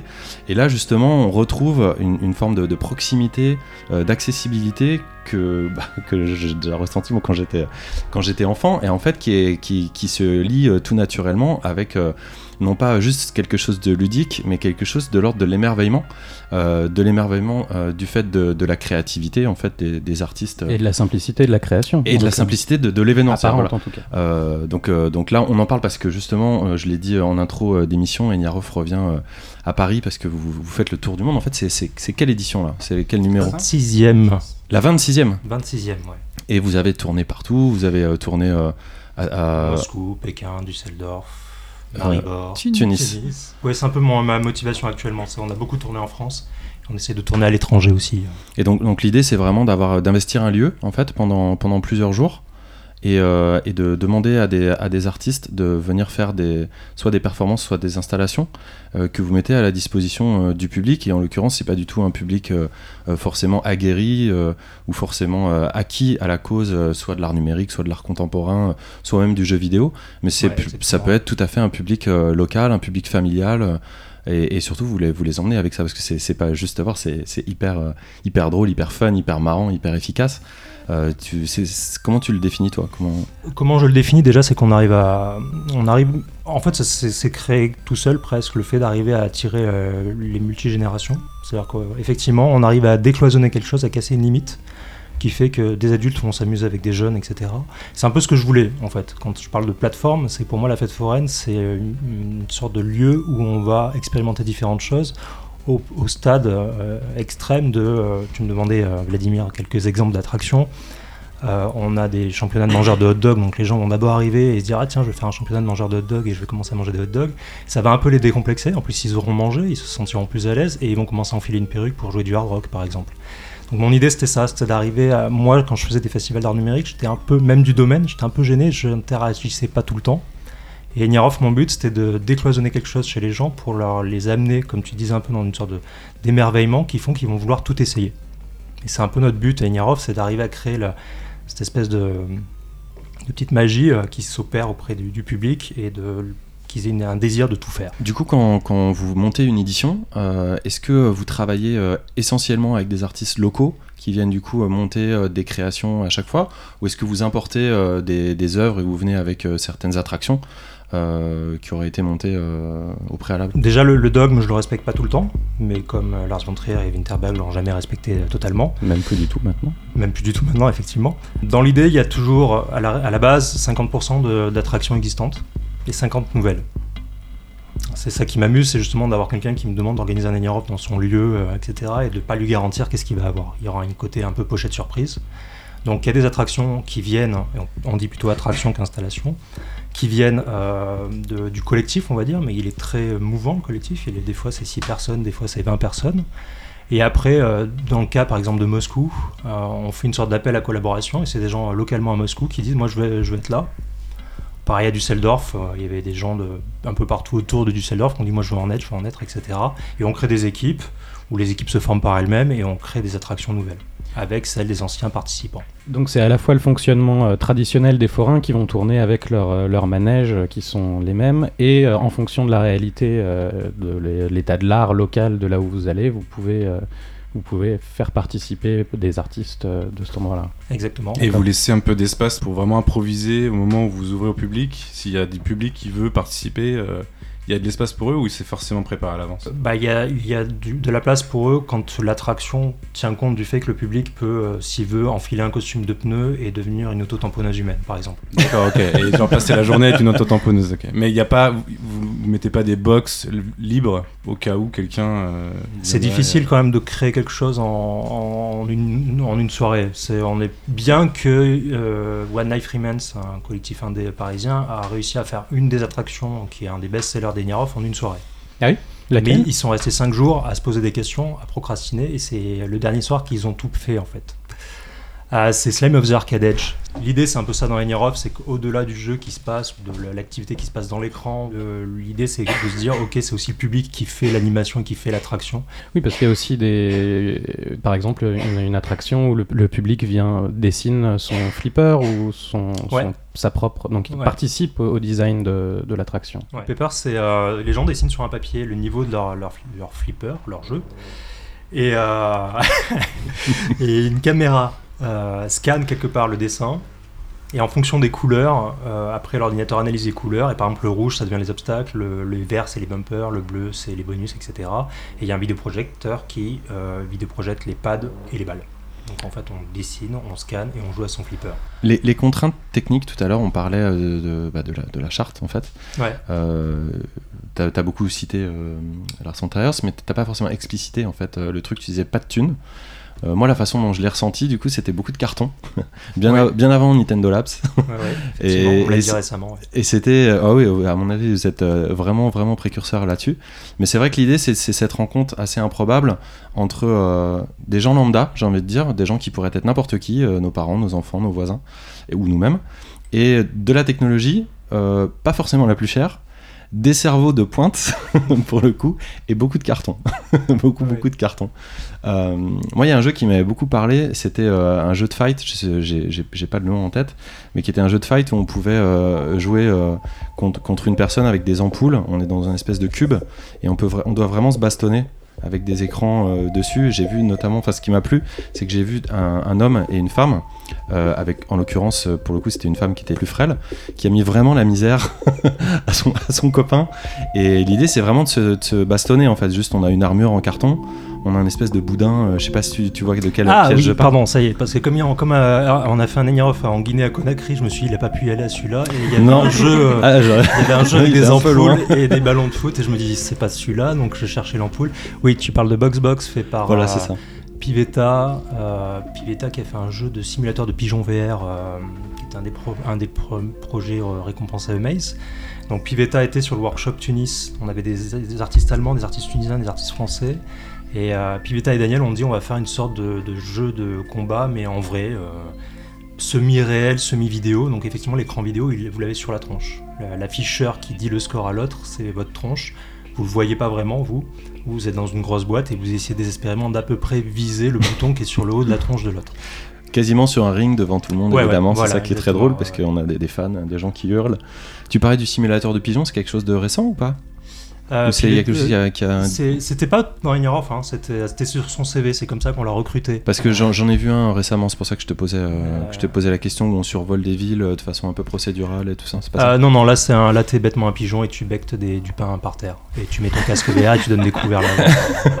Et est-ce que à, à l'issue, bon, tu, tu veux en citer d'autres, euh, d'autres, euh, d'autres pièces qui auraient pu te marquer, toi euh? Bah après, il y a aussi les- tes créations à toi. Il y en a des attractions que tu fabriques. Oui, oui, on, on se mélange toujours euh, dans Ignorov. Il y a notamment un duck hunt euh, Ouais. au, au parapluie. Alors, Qui est- qui est Justement assez pour celui-là, je dis on parce qu'on on le fait à deux, c'est ma- avec Ouais. Manuel Brown. Euh, Tu peux le décrire un peu plus? Euh, Manuel Brown ou le jeu Euh, Celui que tu veux, dans l'ordre que tu veux. Euh, le jeu de quinte, c'est un peu un truc honteux. C'est, on s'est dit une fois, allez, on essaye de faire une attraction dans la chambre d'hôtel. On se donne 45 minutes pour le faire. Et en fait, c'est juste un pistolet euh, Nintendo démonté. On enlève la gâchette et on a mis la gâchette. On s'est démerdé pour trouver un endroit dans un parapluie qui fait contact on-off quand on l'ouvre et quand on le ferme. Et on a remplacé la gâchette du pistolet par le parapluie. Et après, on met le parapluie au bout du, le, pistolet au bout du parapluie. Et c'est quand on ouvre et on ferme le parapluie qu'on tire en fait. On se retrouve avec une sorte de pistolet parapluie, on vise l'écran et on doit l'ouvrir fermé pour tirer. Donc ça c'est la scène d'Indiana Jones, non, avec Sean Connery Exactement, ouais. Je- je suis- les mouettes, les mouettes et la- l'avion, etc. Moi, je que j'étais dans James Bond, moi, mais euh, ok. Il y a Al Capone, euh, enfin, il y a tout ce côté un peu euh, jouer avec son. Quand, certains gamins, en tout cas moi je le faisais, mais d'autres me disent non, moi je fais pas du tout ça. Utilise, moi je jouais avec mon parapluie et je faisais semblant de tirer à la mitraillette et mon parapluie, donc je me suis- Enfin, plus récemment, comme dans Kingsman aussi. Exactement, Oui. ouais. Et est-ce qu'à l'issue de chaque, euh, de chaque édition, en fait, euh, vous établissez euh, un classement ou est-ce qu'il y a un concours comme ça, je sais pas, décerné par les enfants ou n'importe qui, ou entre vous, pour établir quelle est la meilleure attraction par édition? Ah non, ça justement, on veut pas ce genre de classement. On préfère éviter ça. Il y, y a quelque chose qu'on se dit souvent entre nous, c'est que finalement, si l'œuvre, l'œuvre attraction est détruite, c'est qu'elle a eu du succès. Donc, si elle est détruite à la fin, c'est qu'elle a bien marché en général. Quand je te disais ça, oui, c'était pas stricto euh, sensu, c'était peut-être vous auriez trouvé une manière ironique de vous, de vous moquer un petit peu euh, justement des palmarès qu'on a partout, Ouais. vu que souvent quand vous abordez euh, une fonctionnalité qu'on est censé euh, trouver, vous la tournez souvent en ridicule, ou avec beaucoup d'ironie, avec beaucoup de créativité. Je pense par exemple euh, au, au magnifique livre que vous avez édité pour le moment sur, le, sur le projet qu'on a, qu'on a là par- parmi nous. Euh, ce livre-là, moi, à, à titre personnel, je l'ai, je l'ai gagné, euh, enfin je l'ai gagné, je l'ai joué au dé en fait, j'ai joué son prix au dé pour être exact. Donc je me disais peut-être vous auriez fait un palmarès Oui, et- type E E3 Enyaroff où vous auriez euh, tordu le truc complètement euh, en faisant n'importe quoi, mais oui, pas donc, encore. Grâce à toi, on a pu se payer un coup à la fin de. Oui, oui, j'en suis. bah oui, on a, on a accepté ce parti pris un peu de, dire on dynamise le, le côté mercantile. Ça sera pareil au Enyarov Malakoff. le- les écharpes se joueront au dé aussi. Oui, parce qu'il y a des écharpes. On en a une très Ouais, belle. Des euh, écharpes d'été, ouais. Dans le studio d'enregistrement. On peut revenir sur euh, l'événement. Donc l'événement à Malakoff, euh, c'est sur mon papier quelque part. du je le 21 au retrouve. 24 juin. Merci beaucoup. de rien. Euh, Et ça sera dans quel endroit Il s'appelle Euh, Malakonia. Malakoniarov, ouais. Ouais, ce, qui est beau, ce qui est beau dans l'histoire de Malakoff, c'est que c'était un peu le parc d'attractions de Paris en fait. Malakoff, c'était un peu comme Coney Island pour Manhattan et New York. C'était un lieu d'attraction. À, avait- quelle époque? Au début du siècle ou- Ouais, il y avait euh, avant, il y avait une tour, on pouvait observer Paris depuis Malakoff. Donc voilà, Malakoff avait cette dimension un peu lieu où on va se distraire. Donc c'est ça qui m'a intéressé dans le fait d'organiser une fête foraine à Malakoff, à Enyarov donc. C'est du 21 au 24, euh, à, des horaires différentes. euh, 21, c'est de 17h à 20h avant la fête de la musique. Le lendemain à peu près pareil jusqu'à 22h. Et les deux jours après, l'après-midi. Et les lieux, c'est trois lieux. C'est euh, la Trésorerie, qui est un futur Fab Lab qui va ouvrir dans un an. En gros, c'est une sorte de préfiguration du Fab Lab. J'ai pu le visiter enfin hier, donc c'est assez particulier parce qu'on est vraiment dans une trésorerie, donc il y a un coffre-fort, il y a un Ah ouais guichet, il y a tout ce qu'il faut, on va essayer de le détourner. Il y a la ressourcerie, et ça c'est parfait parce que dans Enyaroff on a toujours une règle qui était de recycler ce qu'on trouve chez Emmaüs ou quoi. Ouais. Et ben là on, on bosse directement dans une ressourcerie, ce qui fait que le workshop au démarrage, on va pouvoir euh, récupérer, dire ça, est-ce que je peux l'utiliser ce mannequin, est-ce que je peux le prendre, etc. Donc c'est assez chouette, c'est la première fois qu'on va pouvoir le faire. Excuse-moi, ressourcerie. Fab Lab et ressourcerie, c'est pas un truc. euh, je sais pas ce que c'est. Ah. Alors Fab Lab, euh, laboratoire de fabrication, D'accord. C'est là où tu trouves des, lasers, des imprimantes laser, des coupes laser plutôt, des imprimantes 3D, euh, du matériel électronique, euh, voilà, tout ce qui est un peu prototypage. C'est une usine en version miniature. Et qui est ouvert euh, à tous, à des créateurs. euh, Ça t'en trouve partout dans le monde, partout sur la planète. Ça venait d'une espèce d'idéologie de pouvoir fabriquer, même dans le petit village euh, paumé, euh, la poignée de porte qui, avait, qui vient de casser, pas l'importer depuis l'avion. Depuis, le concept s'est un peu fourvoyé dans d'autres sphères. On Ouais, mais ça dépend des Fab Labs, mais euh, Innovation, c'est vrai que l'idée c'est de mutualiser les, les, Exactement. les besoins pour que ça revienne moins cher. et Les à Production, merci Voilà. pour ce moment marxiste.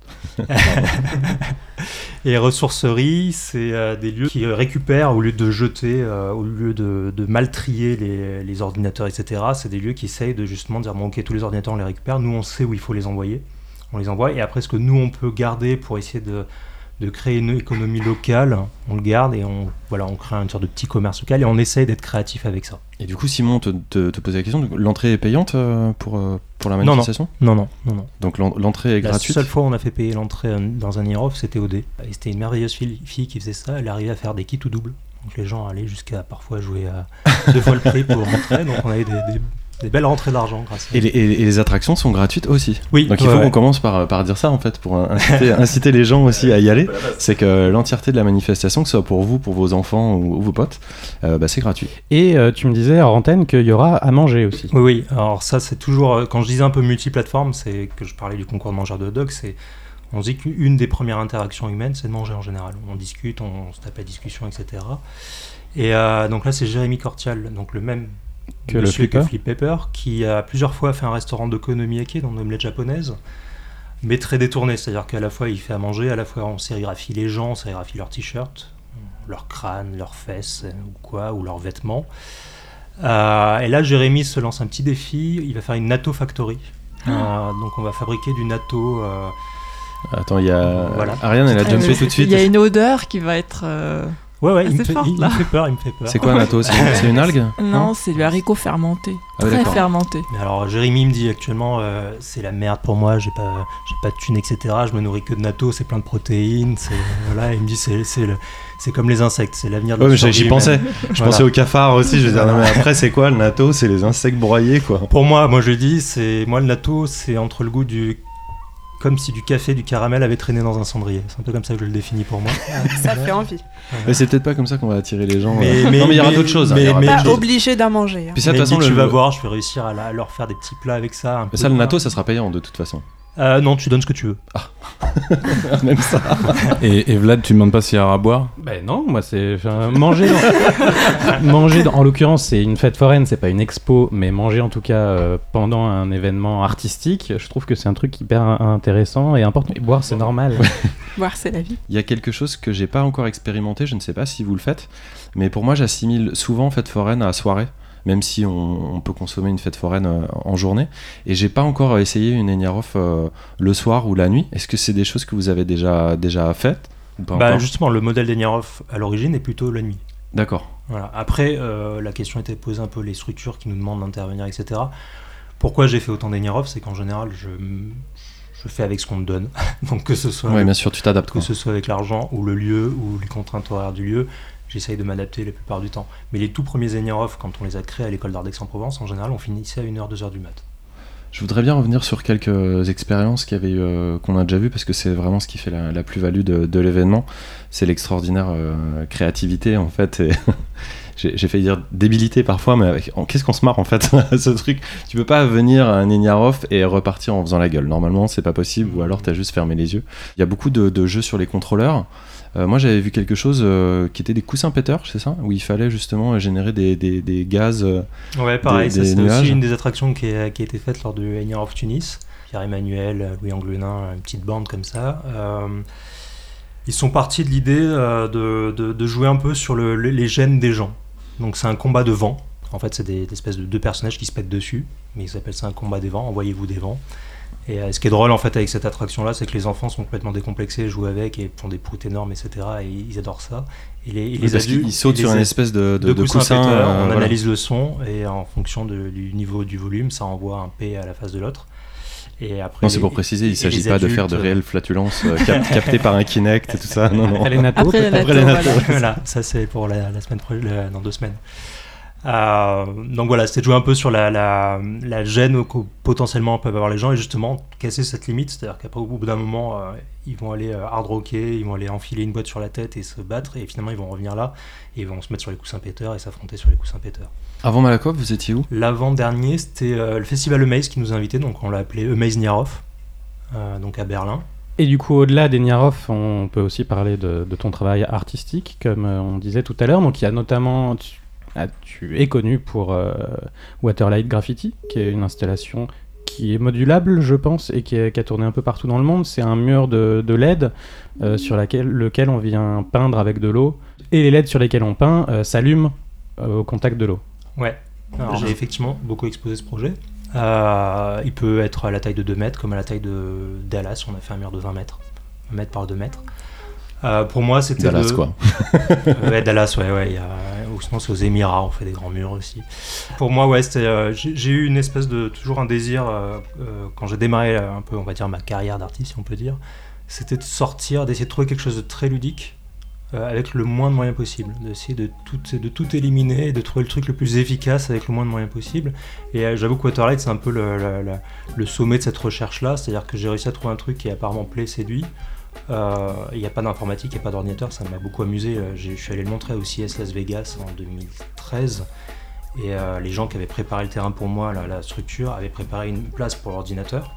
Parce que tout le monde voit un mur de LED avec le fait que les gens puissent interagir dessus, poser leurs mains, dessiner. Donc imagine un truc multitouch avec un ordinateur, une Kinect ou des machins comme ça.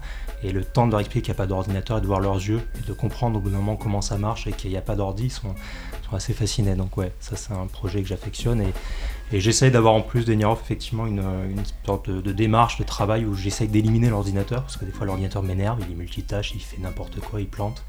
Donc j'essaie de trouver des moyens de créer des choses interactives avec le peu de moyens, très peu de choses. C'est une double fascination parce que c'est vrai que sur cette œuvre-là, euh, ce, qui est, ce qui est incroyable, c'est justement ce, ce rapport au digital et au numérique qui se fait via euh, une impression excessivement tangible, tactile, et en plus via de l'eau, en fait, des éléments très très naturels.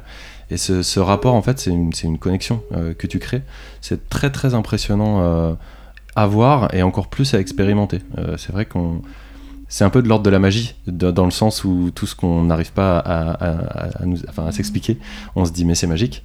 Pour moi, c'est un hommage à l'ardoise magique, qui est une invention française. Donc ou sinon, le Magic Light aussi, le fameux jouet quand on était enfant, on mettait des petits trucs pour dessiner en lumière des pixels.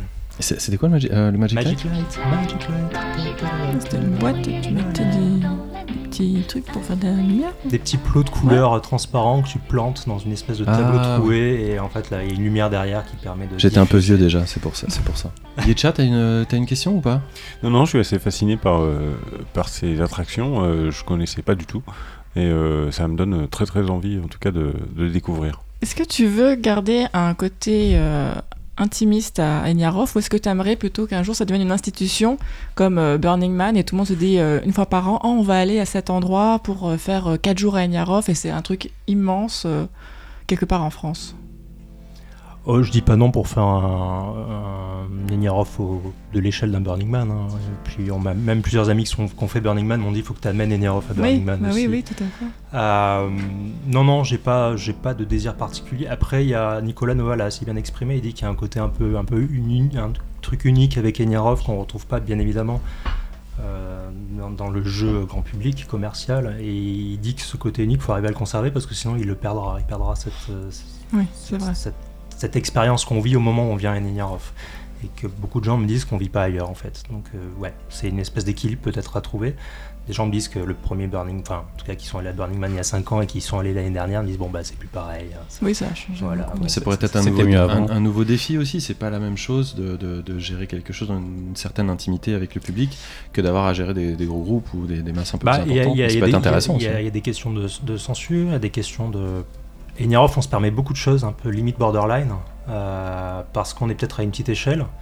Je sais que j'ai eu l'occasion de rencontrer Two Bit Circus, euh, qui est un projet de Los Angeles euh, créé par le Brent Bushnell, le, petit-fils de Nolan Bushnell, qui a un cirque interactif avec des flammes, des machins. Ils font un peu une sorte de maker mais un peu mieux organisé autour de l'attraction, on va dire. Et je sais que moi je leur ai cité des attractions Enierov avec des godemichés, Combat de la, de la détection de, de spermatozoïdes, des trucs comme ça. Ils me regardaient complètement livide en disant Putain, je, peux- je peux pas vendre ça euh, aux politiques, euh, il y a des gamins de 5 ans, etc. Et en fait, Enierov, on s'est permis de le faire en disant Bon, bah là, il y a la pièce interdite aux enfants de moins de, de 15 ans. Et, et ça, je sais pas si à une grande échelle, on pourrait se permettre de le faire. De la QQ Box, où on enferme 30 personnes dans euh, 8 mètres cubes, jusqu'à ce que, avec un concert de hard rock, euh, enfin, de breakcore, ou je sais pas comment dire, jusqu'à ce qu'elle explose.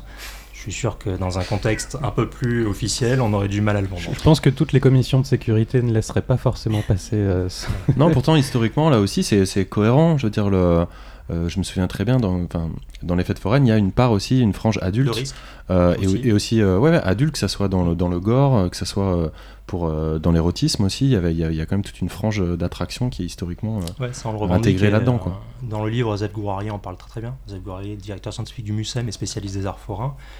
Et il dit qu'il y a une peur de la prise de risque. Une peur de, de, ramener beaucoup de monde et de leur faire des choses qui sortiraient trop du cadre, etc. Donc il dit qu'il voilà, il y a une évolution qui fait que la, la fête foraine a été éjectée des villes parce qu'on avait peur de ce qu'elle créait en fait. Bien sûr. Mais elle est partie de là d'ailleurs avec les, les monstres, enfin les freak shows euh, Oui, au complètement. début du Le siècle. village entre, le- Ouais. les entresorts avec euh, la femme à barbe. Parce que vous avez parfaitement contourné, parce que c'est, on a du mal à penser à autre chose qu'au mot bienveillance quand on va, quand on va dans une Enierov. Enfin, quand Mm. même, c'est, c'est- c'est vraiment friendly. Quoi. Béné, t'avais une, une question? Ouais, J'avais euh, une petite question. En fait, euh, voilà. Euh, C'est Béné qui toussait ouais, hein, tout voilà. à l'heure. mais- ça, ça- ça Ça s'entend.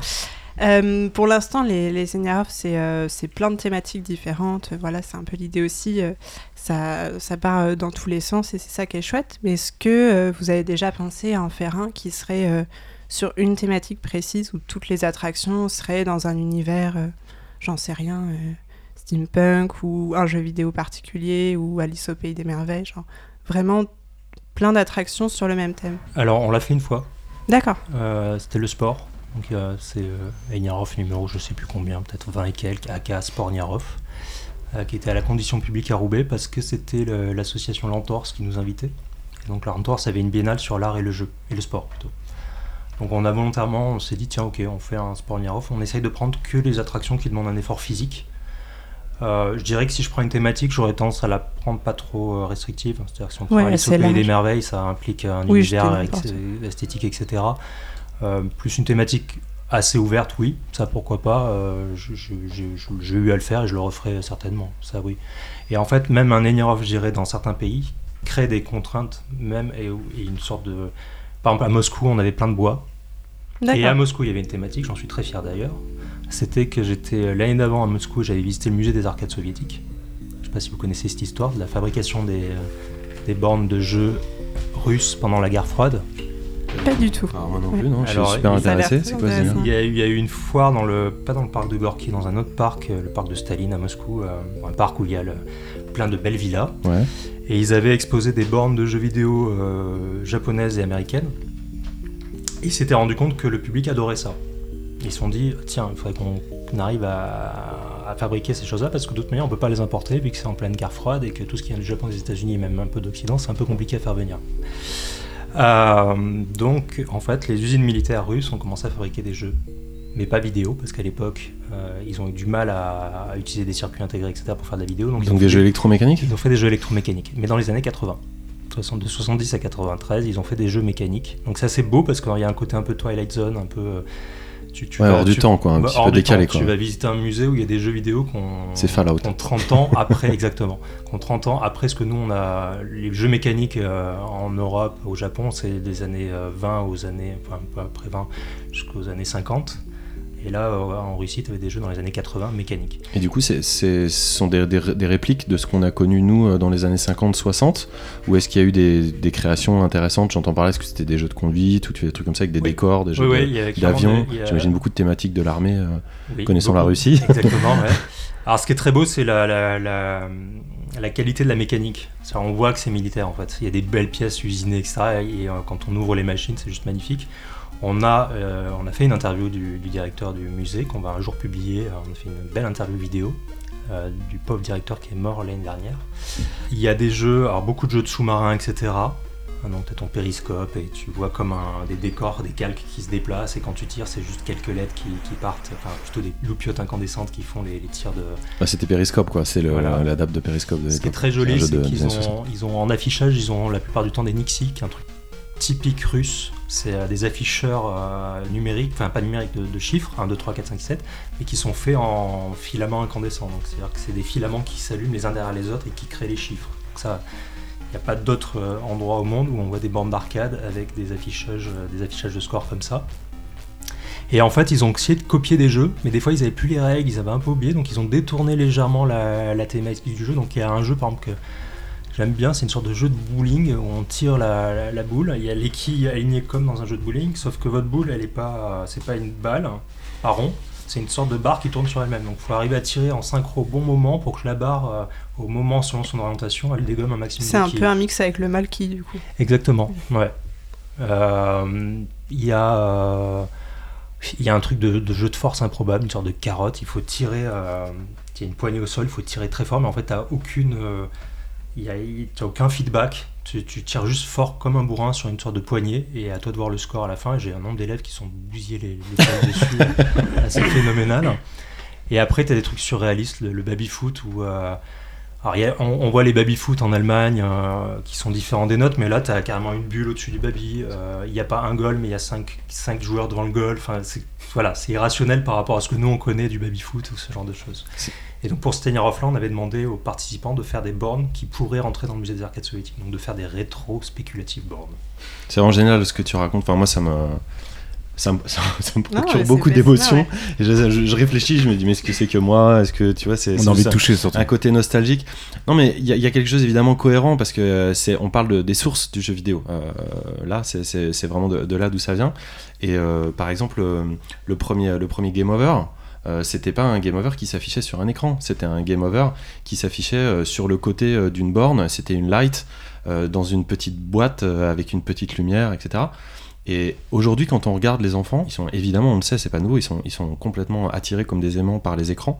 Et euh, au-delà de ça, je trouve ça dommage euh, que le média, qu'on chérit, se résume à- au médium de l'écran. Pour moi, euh, derrière l'écran, c'est surtout de lumière dont il s'agit, de couleurs, et de retrouver euh, ces sensations-là euh, qu'on avait quand on était enfant, et qu'on puisse donner euh, ces références à, des enfants aujourd'hui, à savoir de la décoration, des illustrations, de la peinture, euh, des pigments ou des lumières euh, dans des boîtes, en plus des écrans. Je trouve ça vraiment, euh, super cool. Euh, vraiment c'est souvent une thématique dans Niarov, c'est essayer de quitter l'écran, c'est de, de plus faire des jeux vidéo. Il y en a un qui est un bon exemple et qui tourne bien et qui sera Malako Niarov, euh, qui est Find Me I'm Famous, qui est un- une, attraction où les gens enfilent des gants, ils ont une sorte de, collier avec 5 lettres sur le collier, c'est un gros, euh, un gros and love, le forme du collier, et sur leurs gants ils ont deux contacts, et en fait ils doivent courir chercher des portraits de, gens pas très cool, Trump, etc., leur foutre les doigts dans les yeux. Chaque fois qu'ils leur foutent les doigts dans les yeux, en fait, les, les deux contacts métalliques reconnaissent le masque et on ajoute une LED. Et si on a les 5 LED, on a gagné la partie. Donc c'est une sorte de chasse au trésor où on dégomme du politicien en leur foutant les doigts dans les yeux, en courant un peu partout dans l'espace. Ouais, D'autant plus qu'il n'y a, pas autant. euh, on n'a pas utilisé le terme suédé, mais c'est vrai qu'il y a aussi cette histoire, cette, cette idée un peu euh, derrière Enyarov de faire, de faire des jeux euh, à la, à la- à la des merdes, entre Ouais. guillemets, et de préserver juste le, le côté créatif et le côté fun. Mais il n'y aurait quasiment aucun gameplay qui peut résister euh, à ce genre de, de moulinette. On peut faire de l'asymétrique, on peut faire du coop, du multi, évidemment. un- à quoi un Battle Royale dans, dans une Enyarov Ah bah quand je parlais des, pneus autour de, du corps, c'était une sorte de... C'était un mélange de règles du sumotori avec euh, du catch. euh, donc ça c'était assez Battle Royale dans le genre. Et il y avait aussi la FEAR, la formation des arts itinérants, de la rue, qui avait fait un jeu de combat humain. Euh, donc en fait les spectateurs étaient face à, trois boîtes vitrées. Euh, ils allaient sur les côtés euh, au début euh, séparément devant une boîte vitrée chacun. Ils pédalaient sur un vélo, ce qui permettait de faire monter le volume du son dans la boîte. Et dans la boîte, il y avait des acteurs qui, selon les, sons, les actions que faisait la personne sur son vélo, eux montraient ce qu'ils étaient capables de faire. Donc quelqu'un pédale pour monter le volume dans la boîte, appuie sur le bouton coup de poing, et il voit l'acteur dans la boîte faire un coup de poing ou faire tirer. Notamment, il y a la femme qui tirait du caca par ses seins. Euh, et après, ils sélectionnent leur player et ils vont dans la boîte principale et là, ils s'affrontaient. Donc, ils apprenaient à maîtriser leur acteur, on va dire. Et après, ils arrivaient dans la boîte centrale et les acteurs se battaient entre eux en fonction des coups que euh, le spectateur avait appris. En repensant à, ton copain euh, américain, enfin le, le- le- le fils de Bushnell là, avec qui tu, tu dialoguais, Ouais. euh, et là on est un peu dans un humour très parfois pipi caca, qui n'est pas euh, forcément représentatif de l'entièreté euh, des, des, des- des attractions, il faut, le, Oui, faut oui. le préciser. Vous avez aucun problème avec les parents ou des trucs comme ça, je veux dire tout le monde est, tout le monde est en ambiance euh, kermesse et, euh, et fiesta quoi. Ou vous avez déjà eu des gens non, qui vous ont dit ah ça jamais, c'est un j'ai peu jamais eu de problème. J'ai même euh, étonnamment une fo- euh, eu qu'une qu'une seule jambe cassée. En 26 Agnarov, alors qu'on a fait des Mario sur tapis roulant euh, électromécanique, on a fait pas mal de choses assez compliquées. La QQ Box, 30 personnes dans, dans 8 mètres cubes, c'est quand même chaud à gérer. Euh, non, non, mais c'est même allé une des installs qui est dans Il y a le des lit. pompiers sur place, il faut, faut le dire. Oui, oui, oui. Obligatoire. 13, le pompier fait tout le tour, a testé tout. Il est, il est dans une des vidéos, euh, en train de tester le, le, le vélo dance floor euh, disco machin. C'est un vélo où quand on pédale, on joue la musique en avant, en arrière, etc. Euh, non, non, même, même euh, combat de coq en anglais, euh, c'était un truc où je me suis dit, oula, comment on va montrer ça? Enfin, faire une sorte de maison close. C'est une joute de fucking machine. Donc, vous voyez, peut-être cette espèce de machine de film porno, on met un gars debout, et, une sorte de bielle avec un gars debout. Et ce groupe de trois filles, on dit, nous, on veut faire une joute de ça. C'est-à-dire qu'on va fabriquer des godes en argile. et Les gens vont les enfiler sur les, les fucking machines. Les fucking machines vont être électroportatives, donc elles seront sur roulettes, etc., avec des batteries. Et les gens vont devoir s'affronter et casser le god de l'autre. Et, et même ça, j'ai assisté à des scènes où la, la mère de l'étudiant lui donne des conseils sur comment bien accrocher le god sur la, machine ou des choses comme ça. Non, donc non, non, on n'a pas bien. eu de soucis. à Ça nous rassure sur le monde. Euh, moi, j'avais une dernière question euh, pour toi. En fait, c'est une double question. C'est euh, de toutes les propositions euh, ludiques euh, qui ont eu lieu à Enyarov, euh, depuis sa première édition, d'ailleurs, c'était c'était quoi la première 2005. 2005. Euh, laquelle pour toi était la plus, la plus bizarre, en fait? Et euh, laquelle t'a donné le plus euh, envie euh, d'avoir eu l'idée toi-même? Euh, la plus bizarre. Ça peut être la même. La plus bizarre, j'ai le droit d'hésiter et d'en citer quelques-unes. Oui, ou- bien sûr. Ah, bah, en fait, Ignarov, au tout début, je, voulais vraiment le côté Frix, au-delà même du jeu vidéo. On a été très assimilé jeu vidéo après, hein, parce que bon, c'est vrai que un peu, à la- ça devenait à la mode en 2005 puis 2010, c'est devenu de plus en plus à la mode, etc. Mais il y avait euh, Damien Berthier qui avait fait un 48 heures TF1. C'était à l'époque du fameux euh, temps de cerveau humain. Et il avait dit je vais faire une performance où je vais prendre plein de somnifères, je vais me mettre sur un canapé, je vais regarder TF1 pendant 48 heures et les gens euh, doivent me réveiller, m'interdire de dormir. Voilà, ça c'était une performance assez spéciale. Effectivement. Fernand Fernandez était enfermé dans un cercueil en plexiglas avec une salade dans la bouche et plein d'escargots autour de lui. Et là, il y avait une interaction avec les gens euh, non, non, non, ça les, c'est juste une les gens le voyaient dans le cercueil en plexi avec les escargots et la, la salade. Et la première fois qu'on a une journaliste qui est venue sur Lenirov, c'est Lenirov numéro 2. On avait Thomas Chirol, Pascal Chirol, qui avait fait un, une sorte de truc, on est dans le noir, à nouveau un Godemiché. Donc j'aurais cité les deux attractions à base de Godemiché pendant 26 Lenirov. En fait, on avait un Godemiché phospho dans le noir. Euh, Il y avait une caméra qui détectait le phospho du Godemiché et on cherchait la foufoune magique. D'accord. Les gens se baladaient dans le noir et ils entendaient des sons et jusqu'au moment où ils trouvent. En même temps, c'est moi qui tends la perche parce que je te demande les, les- les plus chelous. Tu m'as, euh, tu m'as- là, celle-là était particulièrement chelou. Et alors, celui qui t'aurait rendu euh, éventuellement hein, le, le plus jaloux? Jaloux et content. Hum. Euh, Oui, ça peut être fier aussi. hein. ouais, assez fier. Euh, Il y a Flip Paper de Jérémy Cortial et, quand même c'est une sorte de fierté, je dirais aussi, parce qu'il a, il est venu à Ignorov en mode très bricolé. C'était euh, avec des palettes, etc. Il construisait le flipper comme il pouvait, et là, il a fait une version maintenant euh, très aboutie, on dirait une Game Boy futuriste euh, en format. Euh, et ça parce que ça nourrit mon idée d'Enirov, que c'est un lab... enfin, Enirov étant pour moi un laboratoire qui aide les gens à développer leur idée et après il, il améliore, il améliore, il tourne, etc. Et One Life Remains aussi avec le Sam of the Arcade Edge parce que l'idée en une, soirée qui fait qui tourne 20 fois depuis, ça c'est un, un des bels exemples de, d'Enirov, du projet réalisé dans Enirov. Bon, écoute, on va être obligé de s'arrêter là pour. euh, rajouter un vas-y. petit truc, c'est euh, le livre édition 1980 qu'on peut trouver sur internet. Voilà, je, je mentionne mon éditeur histoire de lui faire plaisir. On va être obligé de- d'avancer un peu. euh, nous, on passerait bien l'après-midi avec toi. Mais euh, comme vous voyez, il y a vraiment énormément, énormément de- d'attractions euh, et de jeux qui sont, qui sont créés euh, via Eniarov. Euh, on peut vous inviter à aller euh, jeter un œil sur le site. Euh, qui est très très bien fait et très clair à, à ce sujet, qui s'appelle simplement eniarov.com, donc euh, foreign à l'envers, comme ça se prononce. Comme ça se prononce. comme ça se prononce.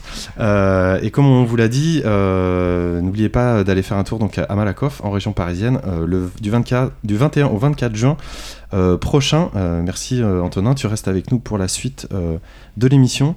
Et nous, on va enchaîner d'ailleurs avec nos snacks.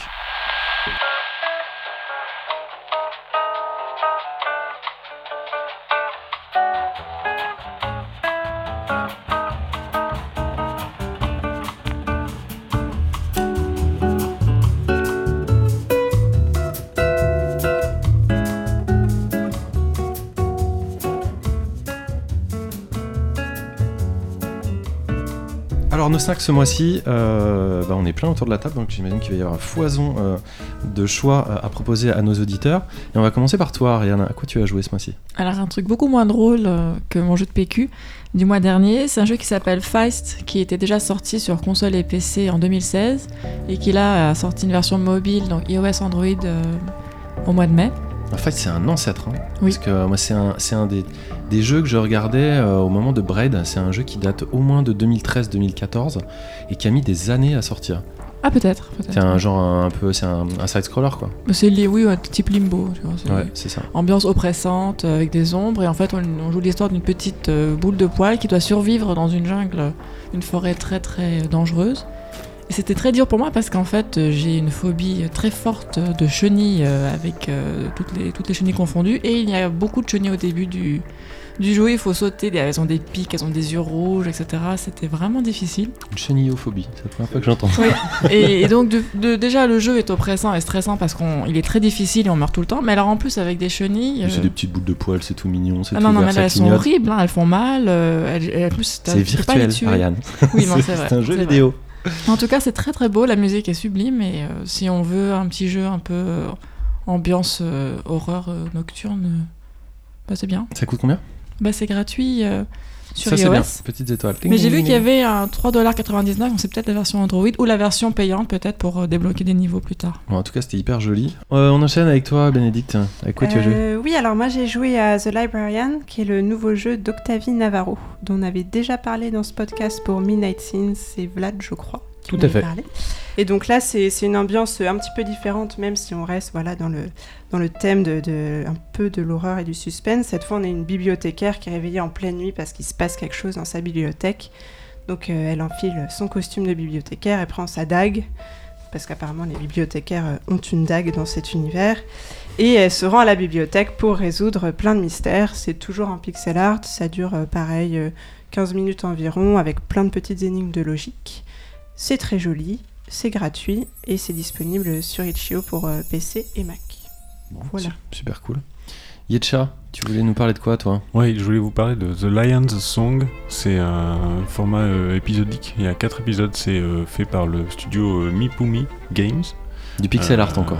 Du pixel art, ouais, dans les temps, euh, dans les tons euh, marron, beige. C'est très joli et c'est très identifiable dès la première fois qu'on voit le- une image. Alors en fait, ce jeu épisodique, dont le premier épisode, le premier épisode pardon, est, est gratuit, euh, ça raconte l'histoire en fait de trois protagonistes différents. Le premier épisode, c'est sur euh, une euh, compositrice. Qui est en mal d'inspiration. Le deuxième épisode, c'est sur un artiste peintre qui a aussi euh, des problèmes par rapport à son inspiration, etc. Ce à quoi euh, il essaie de se trouver en tant qu'artiste.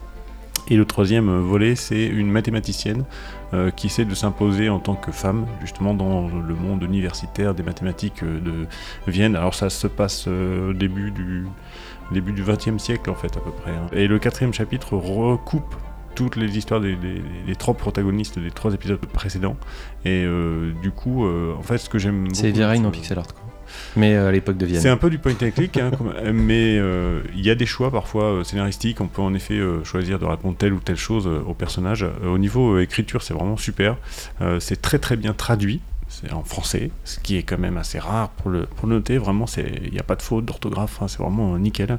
Alors, il n'y a pas du tout de, de voix digite hein, ou des choses comme ça, ou des voix enregistrées, c'est que de la lecture. Donc, il y a beaucoup beaucoup de texte. Mais du fait que ce soit en français et bien traduit, euh, ça passe, ça passe crème. Ouais, la DA est super belle en plus. Complètement, ouais, c'est vraiment, c'est vraiment super joli. La narration est vraiment intéressante et le, le croisement des trois personnages en fait dans le dernier épisode est vraiment, euh, moi j'ai trouvé ça extraordinaire. J'étais complètement emporté par le truc. euh, il- Ok.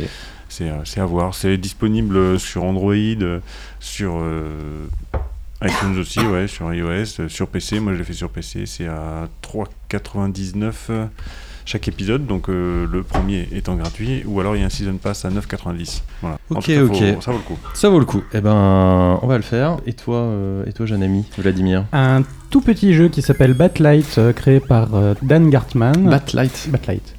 Euh, c'est un, c'est un jeu de plateforme en course continue. J'essaie de ne pas dire euh, euh, platformer euh, runner. Bon, bah, je te regarde. Voilà. Où on joue à une espèce de petit lapin blanc. Donc, comme c'est en course continue, on ne contrôle que le saut et, et la frappe. Et on doit, du coup, ça avance tout seul, ça avance très vite. Et on meurt beaucoup et on recommence beaucoup. Euh, on doit euh, détruire des espèces de machines et, et réussir à progresser à travers le jeu euh, aussi rapidement que possible. Et c'est très sympa, c'est c'est plutôt joli, c'est du petit pixel art, c'est bien foutu, c'est marrant. C'est quoi ça s'appelle du petit pixel que les c'est des pixels sont pixels. plus, petits. il y a plus de pixels et ils sont plus petits. C'est pas du gros pixel art. C'est pas de, donc c'est du 720p quoi, c'est une résolution normale. Mm. non, c'est- le pixel se voit quand même. Ok, ok, bah et c'est cool. disponible sur euh, PC, Mac et sur navigateur, il me semble. Et c'est gratuit sur Itch.io. Simon, tu mets des shorts, t'as un point VR euh, et donc t'as pas de t'as pas de t'as pas de snack ce mois-ci? Non, pas Bon, bah, t'es t'es excusé. Attention, hein, un- Une fois, je sais, note. Un avertissement. C'est Joker. Euh, Antonin, t'as peut-être un petit snack à nous à nous recommander? Ouais, alors j'ai un petit peu réfléchi à quoi je joue en ce moment. et Il y a un truc qui s'appelle Inks. Peut-être que vous connaissez une sorte de petit flipper. Ouais, euh, on en a déjà parlé euh, ici euh, quand on avait fait euh, quand on avait parlé de Flip Zone. on avait parlé de, de Inks qui est très très joli. C'est un flipper tout en peinture, c'est ça? Ouais, quand j'ai vu le truc, je me suis dit, tiens, j'aimerais bien. En voyant le jeu lui-même et voyant la, la qualité du play, je me suis dit, tiens, j'aimerais même faire ça en installation, tellement c'est c'est beau à voir. Donc en fait, on, on tire une balle qui va. Les bumpers, en fait, sont des, comme des, des pochettes de couleurs, d'aquarelle, et à chaque fois qu'on dégomme une pochette, elle explose. Mais euh, c'est pas des gifs, euh, tout le temps les mêmes gifs, donc ils ont vraiment codé en plus Ouais, c'est un super vrai beau, ouais. comportement. Et on collectionne comme ça, on finit le niveau et ça devient une petite collection de peintures. euh, et on en a plein et on est assez content de ça, des- des traces qu'on fait avec la balle à la vie quand elle roule sur, le, sur les taches de couleur après. Et le but étant d'essayer de faire le minimum de frappe de la balle pour finir, pour exploser toutes les taches de couleur. Très, très, tu sais sur quelle euh, machine c'est ou- ou- C'est su- je- alors moi, je Il y a sais NKS, sur en tout cas, le nom, ça, c'est sûr, mais, euh, le, le créateur, c'est State of Play, je crois, comme ça. C'est possible. ouais. Et euh, je crois que c'est Android aussi. Ok, cool. Et toi, François Encore un jeu super joli. Euh, et moi, j'ai joué. euh, bah, j'ai eu de la chance parce que Arte m'a confié une version de Homo Machina, euh, leur, dernière, euh, leur dernière production. Le mois dernier, je vous avais parlé de Vandals déjà. Euh, Homo Machina, c'est un jeu d'aventure-réflexion qui est disponible sur iOS et Android. Euh, dont vous avez peut-être entendu parler parce que sa DA euh, dénote euh, franchement les influences. C'est un mélange entre Il était une fois l'homme, le projet d'Arma de, la série Lost, et surtout les illustrations de Fritz Kahn, qui est pas très connu mais qui était un docteur allemand qui s'est illustré pour rendre le, fonctionnement du corps humain beaucoup plus compréhensible en le représentant sous la forme d'une usine, simplement. Euh, donc euh, ce qui en a fait euh, le précurseur de, de l'infographie euh, moderne. Donc dans, dans Homo Machina, il faut manger, respirer, voir, écouter, mais le tout au travers d'une coupe euh, du corps humain en zoom, avec plein de, plein de gens qui, qui, qui, s'en occupent. En fait, on se retrouve un peu comme, euh, comme les émotions de Vice Versa de Pixar, je sais pas si vous vous souvenez, avec plein de manettes, de manettes et de décisions à prendre. Ce qui est étonnant, c'est que c'est pas un vrai jeu de gestion comme on pourrait s'y attendre quand on le regarde de loin, ni un jeu éducatif, c'est plutôt euh, humoristico-anatomique. Le gameplay est très très linéaire, mais euh, de fait il est aussi, euh, il est aussi accessible. Donc au-delà de sa, sa, DA particulièrement euh, attirante, est vraiment vraiment vraiment très réussi. Sa vertu pour moi c'est la même chose que sa limite, c'est certainement de pouvoir plaire à tout le monde ainsi qu'à des, à des non-joueurs. hein. C'est vraiment le jeu parfait pour faire tester à quelqu'un qui n'a pas l'habitude du jeu vidéo. C'est hyper gratifiant et hyper ludique. Euh, ceci étant, il y a une difficulté qui est, qui est- pas toujours euh, très, bien équilibrée. Euh, une longueur de jeu qui aurait pu être un, petit peu plus longue, mais c'est aussi simple qu'un jeu pour enfants, tout en restant jusqu'au bout hyper charmant pour les adultes. Donc je recommande à Donf, d'autant plus que le, comme le jeu de Yetcha, le premier chapitre est gratuit sur le site. Vous pouvez aller voir ça sur homomachina.arte.tv. Euh, je crois qu'on en a fini avec nos snacks, si je ne m'abuse. Et on va pouvoir enchaîner avec toi, Vlad. Tu vas nous faire plaisir. On va repartir un petit peu dans le futur. Euh, le travail de ces gens de chez Quantic Dream, c'est parisien. Et on va partir pour parler de Detroit Become Human.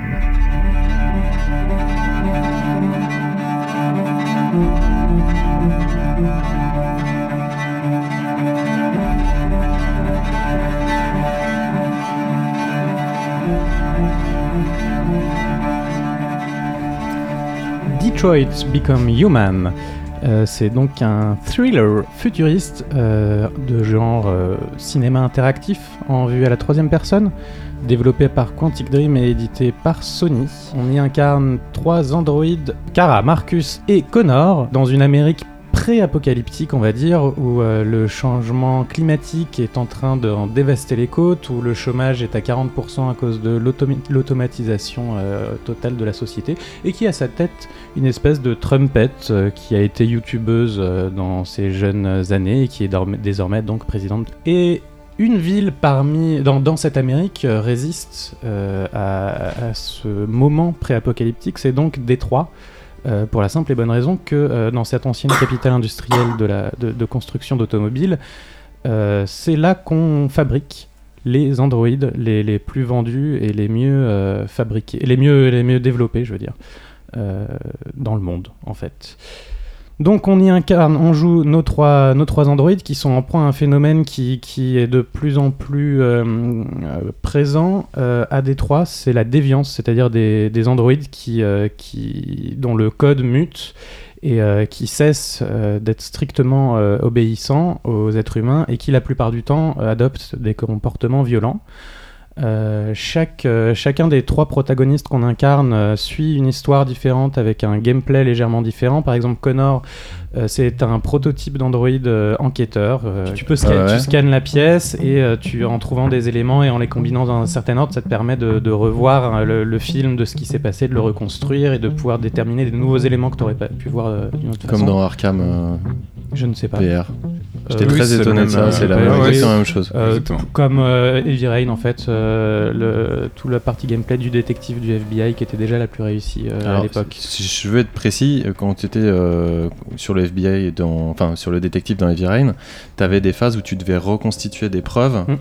Euh, pour remonter le fil de ce qui s'était passé. Grâce à une HoloLens. euh, Voilà. Et, et dans le Batman dont je te parle, il s'agit pas de ça, il s'agit de, de trouver des preuves et on pouvait vraiment reconstituer euh, en temps réel, comme si on voyait le- les, les corps des, des- des protagonistes de, de- de la scène vraiment bouger, ce qui est exactement la même chose dans Detroit. J'étais assez surpris qu'ils reprennent vraiment le même. Il y a ça aussi de- dans The Vanishing of euh, Ethan Carter. Si je peux me permettre, ça me semble assez logique que ce soit plutôt l'évolution du gameplay déjà tenté dans Heavy Rain, développé par le même studio que. un- Mais bon, bref, passons. Ou après, ça reste des influences, c'est pas des mauvaises influences. hein. Marcus, qui est l'assistant de vie euh, de- d'un vieux peintre, euh, euh, certes très riche mais euh, handicapé, euh, et, qui, euh, et qui a beaucoup euh, euh, humanisé Marcus. euh, je ne sais pas si on peut se permettre de dire qu'il le, traite un peu comme son fils, mais en tout cas il le pousse à être créatif, ce qui est absolument anormal pour un Android,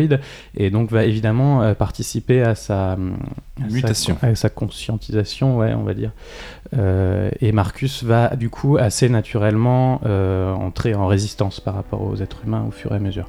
Et le troisième personnage qui est donc Kara, qui est un androïde domestique, euh, qui est à l'origine du jeu puisque c'était la protagoniste d'un court métrage éponyme euh, de 2012, je pense, qui servait de démo technique à Quantic Dream euh, avant, avant Beyond, tout Soul, qui donc, elle, fait euh, la vaisselle, le ménage euh, chez un méchant stéréotypé aux cheveux gras, euh, mais qui est une gentille petite fille. Euh, et c'est pour euh, défendre et protéger cette gentille petite fille qu'elle va euh, entrer en résistance à un moment donné. C'est pas très intéressant à raconter comme ça. Je te donne vraiment juste Ouais. les bases de ce que tu vas voir pendant les 20 premières minutes du jeu. À peu près, à partir de là, ce qui est intéressant dans ce jeu, donc, c'est la trame narrative qui, qui est composée essentiellement de choix qu'on fait avec, avec nos personnages. Et je peux pas te raconter une histoire intéressante parce que l'histoire, c'est toi qui, qui va te la fabriquer. Et je pense pas qu'on ait tant que ça forcément exactement euh, vu et vécu la même chose. Spécifiquement sur ce jeu, parce que bon, ce jeu, on le connaît, hein, c'est encore une fois le- la magnificence et l'aboutissement de tout le travail de Quantic Dream depuis des années. oui, autour bien, de la bien- narration, bien euh, plus que les deux précédents d'ailleurs. interactive et puis moi un petit peu pour troller mais en, en off euh, je t'avais dit je sais pas si tu te rappelles pour moi c'est c'est comme Outrun quoi Ça, c'est pareil c'est genre euh, c'est à la fin d'Outrun t'as un plan et on te dit euh, tourne à gauche tourne à droite et en fait tu choisis un peu l'histoire où tu vas mais l'histoire a été préécrite tu, tu vois la fin d'Outrun où tu vois tout le plan et tu vois juste euh, ton, ton passe euh. On rappelle que. François, tout comme Monster Hunter, n'aime pas Quantic Dream. Et non bah, non non tu dis tu non non pas du tout Euh, c'est c'est tout le contraire mais euh, mais euh, je suis plutôt un, un amateur des tout débuts parce que moi j'étais un très très grand fan de Fahrenheit Ça, c'est et- pas les tout tout début Non, le tout début, c'est avec David Omicron, Bowie et ouais. c'est Omicron.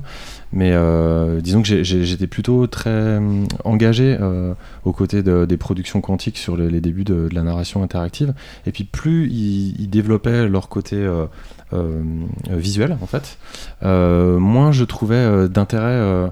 Euh, véritablement dans les, dans les émotions. Alors, j'ai pas encore fait euh, Detroit, j'ai vraiment envie de le faire pour savoir si s'il est bien, hein, entendons-nous bien, je suis pas en train de le moi, critiquer avant, d'y- avant d'y avoir joué. Je trouve ça d'autant plus réussi que graphiquement, euh, sur l'animation des visages notamment, qui est un vecteur euh, d'émotion euh, particulièrement important, euh, c'est suffisamment bien réussi pour qu'il puisse y avoir des, vraiment des, des moments euh, d'émotion. Ouais. T'as pleuré? Euh, Est-ce que j'ai pleuré? C'est une bonne question. Euh, je ne crois pas. En revanche, la fin de mon premier run a été particulièrement dramatique et j'avoue que j'étais euh, mal à l'aise.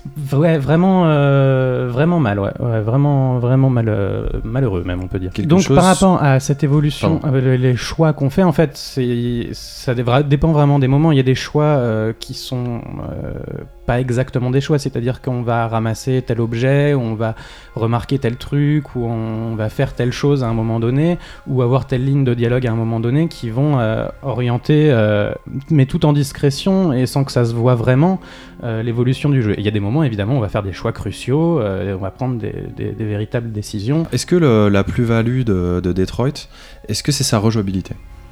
Non, euh, la plus-value de Détroit, c'est euh, son histoire euh, et la façon. Enfin, la rejouabilité, c'est un, un élément parmi d'autres. Ouais, p- c'est une vraie question, hein, parce que tu vois, Ouais, c'est quand même pas un jeu euh, euh, comme un autre. C'est un, jeu vraiment, Oui, vraiment original de, de par sa conception.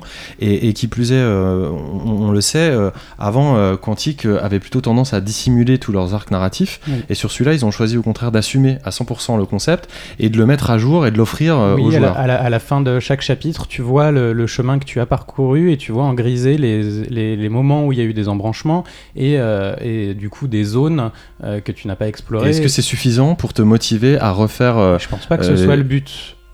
Je pense pas que ce soit le but. Le but, c'est plutôt que tu, que tu te rendes compte des moments où euh, les, les choix, entre guillemets, que tu as fait ont pu avoir un rôle. C'est pour ça que je te disais des fois, c'est juste en ramassant un truc ou en ne le ramassant pas. Euh, Donc en fait, ça te fait te cogiter ou ça change ton émotion, mais ça te donne pas forcément envie de rejouer. ça euh, peut, parce qu'il y a aussi des moments où tu te rends compte qu'en fait, il y a genre un chapitre entier auquel t'as pas joué parce que t'as choisi un chemin particulier, ou des fois tu regardes et tu vois des, des zones gigantesques et tu dis ah ouais tiens, euh, il y, a, il y a un truc par là. Après, c'est comme tous les jeux, il y a des gens qui, qui veulent 100%ter euh, le jeu, tu peux 100%ter si tu le veux, c'est aussi un jeu, tu le fais une fois, tu te dis c'est mon histoire, je m'arrête là et je suis toi, content de ce que j'ai vécu. Euh, moi j'ai refait, euh, en fait quand, quand je suis arrivé à la fin, euh, je savais exactement pourquoi j'étais là et c'est vraiment... T'as fait le choix d'être là, plus ou moins Ouais, complètement. Je, je comprends très bien comment on en est arrivé là et, je l'ai voulu au fur et à mesure du jeu. Mais l'issue dramatique n'était pas forcément ce que j'attendais.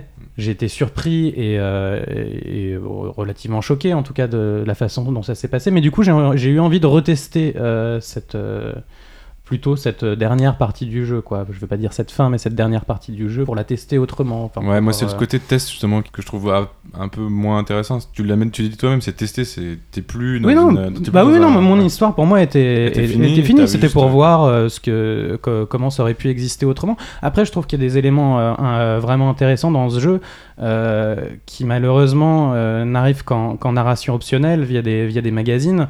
Euh, je trouve, enfin, que tu peux ramasser et lire. Euh, je trouve qu'il y a assez peu de jeux vidéo, par exemple, qui vont euh, parler d'enjeux socio-climatiques.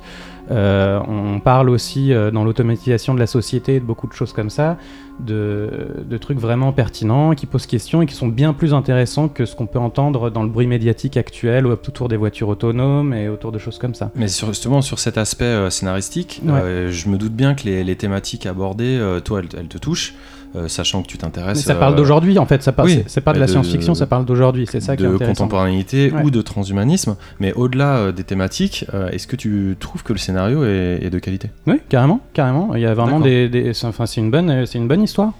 C'est une bonne histoire. Euh, Il y a des, des vraies fulgurances dans la mise en scène à certains moments. Il y a des moments qui sont plus mal écrits, qui sont plus mal réalisés, et tu te dis c'est un peu dommage. C'est Mhm. assez inégal dans l'é- dans, dans l'écriture euh, sur certains trucs. Mais il y a vraiment des, des moments euh, qui sont superbes. On, on superbes. terminera après sur, sur les critiques. Enfin, moi, je suis assez, euh, euh, enfin, je suis assez fier. Je suis pour rien, mais je suis assez fier de voir qu'en France, on est capable d'envoyer des jeux de cette dimension-là, euh, que ça soit euh, autant sur les thématiques que tu en as parlé, Mhm. que sur, que, que la technique, parce que le jeu est quand même super qui est bien intéressante, abouti. qui est vraiment intéressante, qui est pas forcément la mienne ou les, les points de vue que je peux partager, mais qui est vraiment intéressante. Et le fait euh, de poser, euh, la- de mettre sur la table tous les enjeux que peuvent poser à la société euh, l'existence d'Android, que ce soit des enjeux sociaux, environnementaux. géopolitiques, il y a une grosse partie géopolitique qui est hyper intéressante. Ça t'a surpris, toi, ça, la qualité Je m'a- euh, oui, à je m'attendais pas. bah, je- rarement dans un, dans un jeu de cette ampleur, dans un, mais comme dans un blockbuster au ciné, rarement tu t'attends à avoir un, un regard un peu fin. euh, je dis pas que c'est euh, brillant et, euh, ou que c'est, euh, mais c'est un peu fin et c'est présent et c'est rare. Ariane? Et moi, c'est juste une petite parenthèse. En fait, à un moment, tu parles de. tu- donc, à la fin de ton histoire, tu vois le scénario, donc euh, des parties que tu n'as pas pu voir Ouais. parce que tu avais fait À des la fin de chaque chapitre. Voilà. Et en fait, euh, ça m'a parlé parce que c'est quelque chose qui me fait pas mal fantasmer dans ma vie c'est de savoir Oui. euh, à quel moment de ma vie est-ce que j'aurais pu faire des choix qui auraient changé drastiquement quelque chose dans ma En vie. fait, c'est à chaque microseconde, Voilà. donc tu peux pas le, le visualiser. Mais dans un jeu vidéo, c'est plus Voilà, possible. et donc du coup, c'est, euh, je sais pas, c'est quelque chose que j'aurais bien voulu vivre en fait dans un jeu vidéo, justement de dire ah bah tiens, voilà ce que j'ai raté dans, dans cette vie-là, dans cette, dans cette petite période, parce que c'est quelque chose que je me pose souvent la question en fait euh, dans la vie de tous les jours. Yetcha, ça te branche ce genre de truc? Ouais, carrément. Moi, j'avais bien aimé les euh, Heavy Rain et puis euh, Beyond Two Souls. J'aime bien ce, ce principe de jeu euh, un peu critiqué par le fait qu'il y a beaucoup de gens qui disent que c'est pas vraiment des jeux vidéo, etc. Enfin bon. Pas moins des jeux vidéo qu'un Mario où tu sautes euh, au bon moment. Bah pour beaucoup de gens, si. Bon, Bah. moi je trouve pas, mais euh, voilà. Moi ça me, ouais, ouais, ça me, ça me botte bien. J'avais joué, à la, j'ai joué à la démo là, ça m'a bien plu. La réal, moi, c'est le truc qui m'a le plus soufflé. Franchement, euh, développer un jeu comme ça, euh, la- je pense que la, la plupart des trucs qui ont été faits à hein. Euh, c'est vraiment hyper optimisé. Qu'on soit sur PS4 Pro ou PS4 normal, ça envoie du pâté, quoi. Quelques, Euh, je suis sur PS4 normal, et quelques chutes de framerate euh, de temps en temps euh, qui, qui- qui font un peu, un peu de lag. c'est pas trop gênant, franchement ça va. Et en termes de réalisation, il y a notamment un chapitre qui s'appelle euh, L'Enfer et qui est euh, euh, bah, très exactement euh, ce pourquoi on a inventé l'adjectif dantesque, qui est sublime, qui, bénéficie d'une direction artistique hallucinant, hallucinée même, on va dire, et d'un design sonore de, très fin et de très bonne qualité. juste ce, passage mérite d'exister par, par lui-même, quoi. Enfin, c'est En tout cas, même si, regarde. même si c'est une frange particulière du jeu, tu le disais euh, tout à l'heure, euh, Yetcha, hein, comme pourraient être les city builders, euh, les shooters ou n'importe quel autre euh, genre. On félicite euh, Quantic sur cette euh, réalisation qui est vraiment assez phénoménale. Juste petit point égalité femmes-hommes, je dis à Quantic, euh, c'est bien, mais peut mieux faire. Euh, les personnages féminins sont bien, ils sont bien traités, ils sont pas hyper sexualisés, ils sont, ils sont bien écrits. Euh, simplement, euh, il y, a, il y a quand même. Euh, le, le jeu ne, ne passe le test de. Comment il s'appelle Tu sais, le, Bechdel Ah. Ouais, de Bechdel que, que euh, au forceps, euh, grâce à euh, deux conversations euh, euh, un peu tardives dans le jeu d'ailleurs.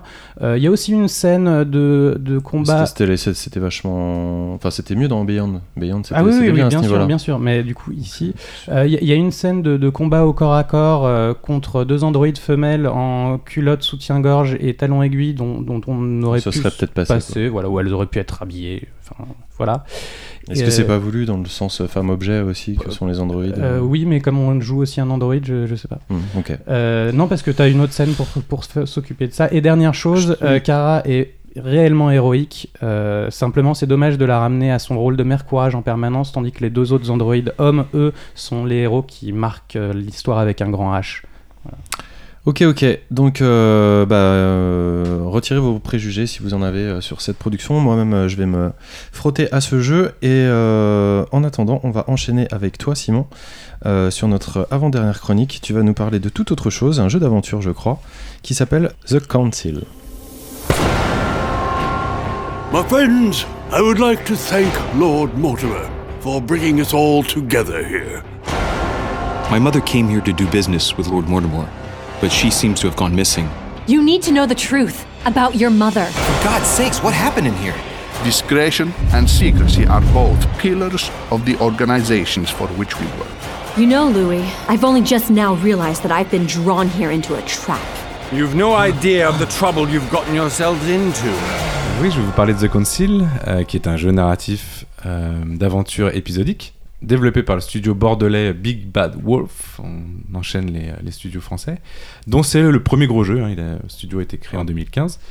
Euh, et le deuxième épisode euh, donc, de The Council est sorti euh, le 15 mai dernier. Il s'intitule Hide and Seek. Et ils ont prévu d'en sortir 5, comme c'est la tradition. Je sais pas pourquoi, dans les jeux d'aventure narratif épisodique, il y a toujours 5 épisodes.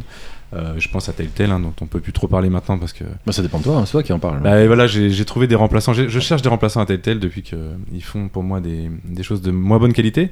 L'histoire de The Council euh, donc, se passe en 1793. Euh, ça, c'est un truc assez sympa parce que c'est assez rare qu'on joue quelque, des choses de. euh, enfin, des- en tout cas, des jeux vidéo au XVIIIe siècle. euh, où on incarne euh, Louis de Richet. Louis de Richet, comme il dit, parce que je l'ai joué en anglais. Un jeune aristocrate parisien qui est invité donc, par un certain Lord Vor- Vortimer. Qui- Juste un truc, t'as Oui. t'as joué à un jeu bordelais sur l'histoire française en anglais? Oui. Ok. tu vas faire ça tout le long ou tu m'as promis de plus le faire. L'histoire de. The Concile donc, se passe en 1793 où euh, on incarne Louis de Richet, qui est un jeune aristocrate parisien qui est invité à rejo- à- par un certain Lord Mortimer à rejoindre une petite île isolée au large de l'Angleterre. Euh, sur cette île, donc euh, on y va, on n'a pas trop le choix, c'est le scénario qui veut ça. euh, on fait la rencontre bah, de grands noms de la fin du XVIIIe siècle comme George Washington ou Napoléon, qui sont aussi invités à participer à, ce conseil secret. Conseil, concile, je fais traduction pour les non anglophones. Euh, donc voilà, sans, spo- sans c'est un petit peu. bah, toute l'histoire repose euh, sur, ce conseil qui va être organisé autour de grands noms de l'histoire. Donc autour de complots, de disparitions, de meurtres. Il va se passer plein de choses. Euh, c'est euh, en gros un polar euh, de longue haleine avec plein de mystères dedans, comme on aime, hein, de façon complètement narrative. Côté jeu, on est dans du classique d'aventure type Telltale de l'époque, pas trop les derniers. Donc avec des phases d'exploration qui sont ponctuées de phases de dialogue à choix multiples, c'est vraiment le, standard. Un petit peu, je pense, aussi de, de Detroit, hein, forcément. Euh, on a, on- on- C'est plutôt le QTE à choix multiples. Detroit. Ouais. Bah là, c'est, euh, on a des phases où on a le personnage donc euh, de Richet qu'on incarne, euh, qu'on va euh, dé- déplacer dans un environnement 3D, et ensuite toutes des phases où on va devoir résoudre en gros des dialogues à choix multiples. Euh, petite distinction du jeu par rapport à ce qu'on peut voir par ailleurs côté Telltale ou d'autres, hein, c'est qu'ils ont ajouté une, par- une, partie personnalisation du personnage où on va pouvoir spécialiser euh, bah, son euh, de Richet euh, soi-même avec un système d'arbre de compétences pour accéder, entre autres, à des nouveaux choix de dialogue. Donc, par exemple, on va prendre une branche, ça va nous permettre soit d'être un peu plus agressif, un peu plus conciliant, et comme ça développer des, euh, un peu des, euh, capacités capacités de dialogue. Euh, avoir des informations supplémentaires sur l'environnement au fur et à mesure qu'on fait ces, ces investigations, et aussi effectuer plus d'actions. Vous allez me dire, ah bon, eff- effectuer plus d'actions, c'est bizarre. Et bah, c'est là où ça m'amène, donc, euh, pour moi, un défaut majeur du jeu, c'est qu'ils ont mis une barre d'endurance euh, pour un jeu euh, de type euh, Narratif. narratif. C'est original. C'est ah bah, suffisamment original et chiant de mon point de vue, puisque le système d'endurance va limiter les actions possibles dans une journée donnée. Vous allez avoir par exemple 10 points à dépenser euh, sur tout ce que vous allez réaliser. Soit euh, ouvrir un coffre, ça va vous demander des points d'endurance. Discuter avec quelqu'un, ça va vous demander aussi des points d'endurance des fois pour forcer un dialogue. Enfin bref, tout ça est, est, euh, Frustrant, ça a l'air frustrant en fait pour toi parce que c'est un élément de gameplay. et S'ils l'ont mis, ils l'ont, j'imagine C'est- qu'ils l'ont testé. T'as Mais dit le mot, je l'ai dit Non, c'est toi qui l'as dit. non, c'est moi qui l'ai dit. Euh, je l'avais écrit. c'est com- complètement frustrant. ça t'a paru frustrant. parce que bah, on se retrouve des fois à pas pouvoir euh, faire avancer un dialogue parce qu'on n'a plus d'endurance. C'est un Et- peu bizarre sur le Et concept. c'est pas comme dans Assassin's Creed, tu peux faire passer la nuit hyper vite pour euh, recommencer. Pas du tout, puisque ça. tu es dans une trame narrative quand même assez, assez rigide, euh, où tu vas pouvoir parler à des personnages dans un certain ordre, mais enfin bref. Et une journée donnée, tu vas pouvoir faire un maximum de choses. Et attention, là ils ont rajouté un encore un truc pour justement te redonner de l'endurance. À votre avis, vous avez quoi? Les boissons Des sortes de potions qui vous redonnent de l'endurance. Mais bon, ça c'est vraiment pas la partie la plus intéressante du jeu. hein. C'est qu'en fait ils ont ajouté des items Potion. qui permet de rajouter de l'endurance que tu vas chercher dans le décor. Et qui te demande en fait de bah, grinder un petit peu le décor pour aller. euh, Genre un, manger, euh, un collier comme ça. Une Genre, bague ils, ils Un appellent ça chapeau une pierre. Une pierre qui va te redonner de l'endurance que tu trouves. Une donc pierre ça, d'endurance. ça brille. Une pierre- Exactement. Donc voilà, en le disant, en fait, c'est vrai que euh, en l'écrivant, ça allait, mais là, en le disant, c'est vrai que c'est un peu stupide. Euh, et donc, euh, bah, ces items qu'ils ont, ont ajoutés, ils permettent pas que de recharger l'endurance, ils permettent aussi des fois de forcer des dialogues. Et ils ont comme ça mis euh, quatre items qui vont nous obliger à fouiller partout et de façon complètement redondante tous les décors. Donc, euh, au lieu de euh, avoir un gameplay quand on fait de l'investigation qui va aller plus vers le- les indices, eh ben, on va se retrouver comme des cons à faire le moindre recoin, le moindre coin euh, derrière, n'importe- derrière toutes les chaises. On va aller voir s'il n'y a pas un item. Ce qui, râle- enfin, ce qui, Ça t'a euh, pas plu ça.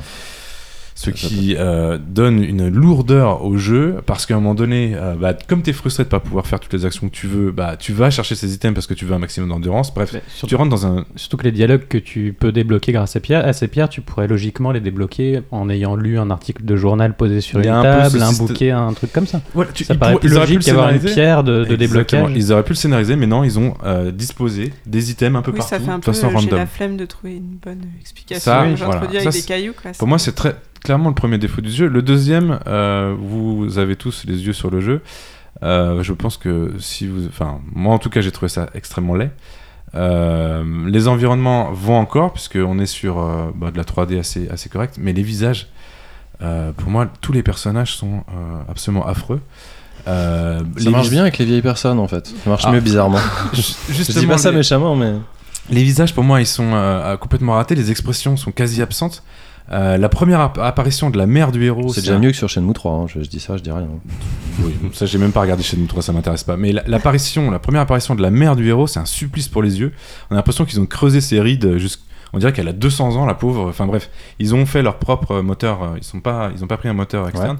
Ce qui fait que voilà, je pense qu'ils sont encore en train de le travailler. Voilà. Et le dernier détail marrant, hein, pour euh, finir sur les trucs un, un peu, un peu euh, drôles, c'est que bah, moi j'ai l'impression que tous les personnages ils sortent d'un marathon à chaque fois que euh, qu'ils apparaissent parce qu'ils sont tous un peu transpirants à cause des lumières qui se reflètent euh, de façon assez bizarre Ils sur sont les suintants, c'est l'humidité ambiante. Ils suintent, ils suintent tout une le île, temps. hein, T'as l'impression qu'ils sont tout le temps trempés de sueur. Bref, moi ça c'est pour la partie. Il y a que peu- des défauts ou il y a des non, qualités aussi justement.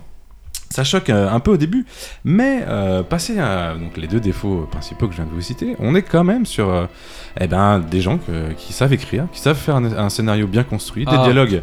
À Bordeaux, on sait écrire, monsieur. Voilà, qui sont finement écrits euh, et ils ont quand même inventé. je trouve que l'his- l'histoire l'histoire des items et des branches, un peu comme dans WoW, je trouve ça hyper intéressant. En revanche, ils ont inventé entre guillemets, parce que je sais pas si ça existe dans d'autres jeux vidéo, mais un système aussi de combat.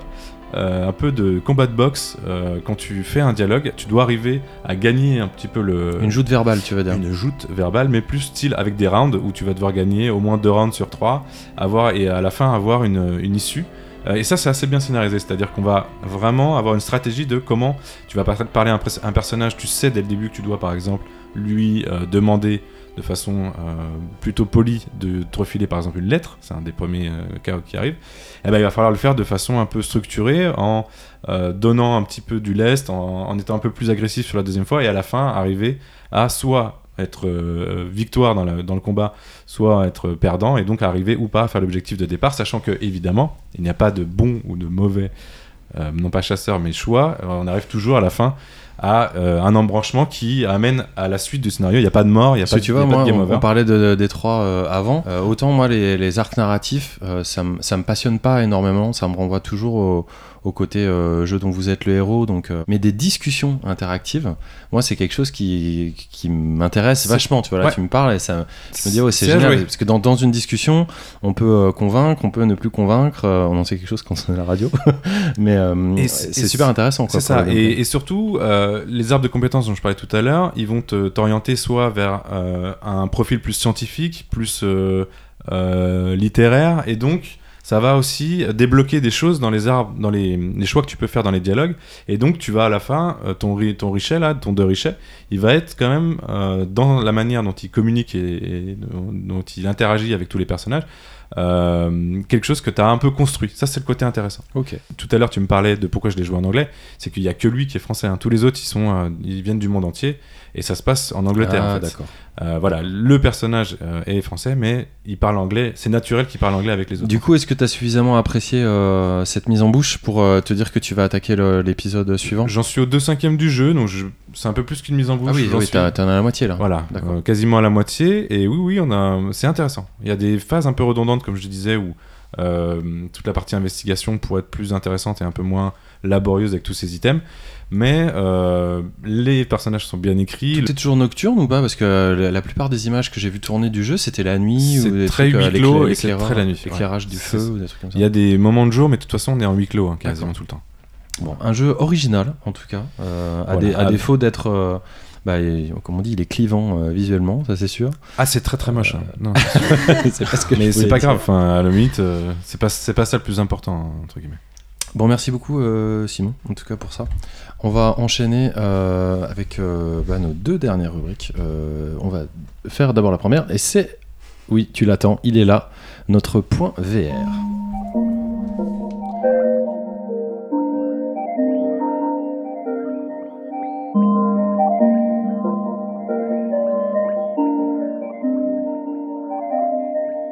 Alors magnifique.vr ce mois-ci, vous allez vous en rendre compte. Euh, heureusement qu'on a un comparse euh, parmi nous.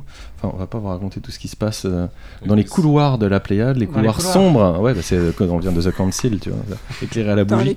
Qu'est-ce qu'on a fait nous euh, ce mois-ci, euh, Ariane, de particulier? Je vais Rappelle-nous. aller à la Vivatech. À la Vivatech. Voilà, c'était. euh, Enfin, j'ai trouvé que c'était vraiment bien. Toi, tu connaissais déjà François. Alors, J'avais été l'année dernière, je me rappelle plus si j'en avais fait une petite review, je crois que oui. Euh, donc la Vivatech, tu peux rappeler à un auditeur ce que c'est C'est un salon en de fait VR. euh, de.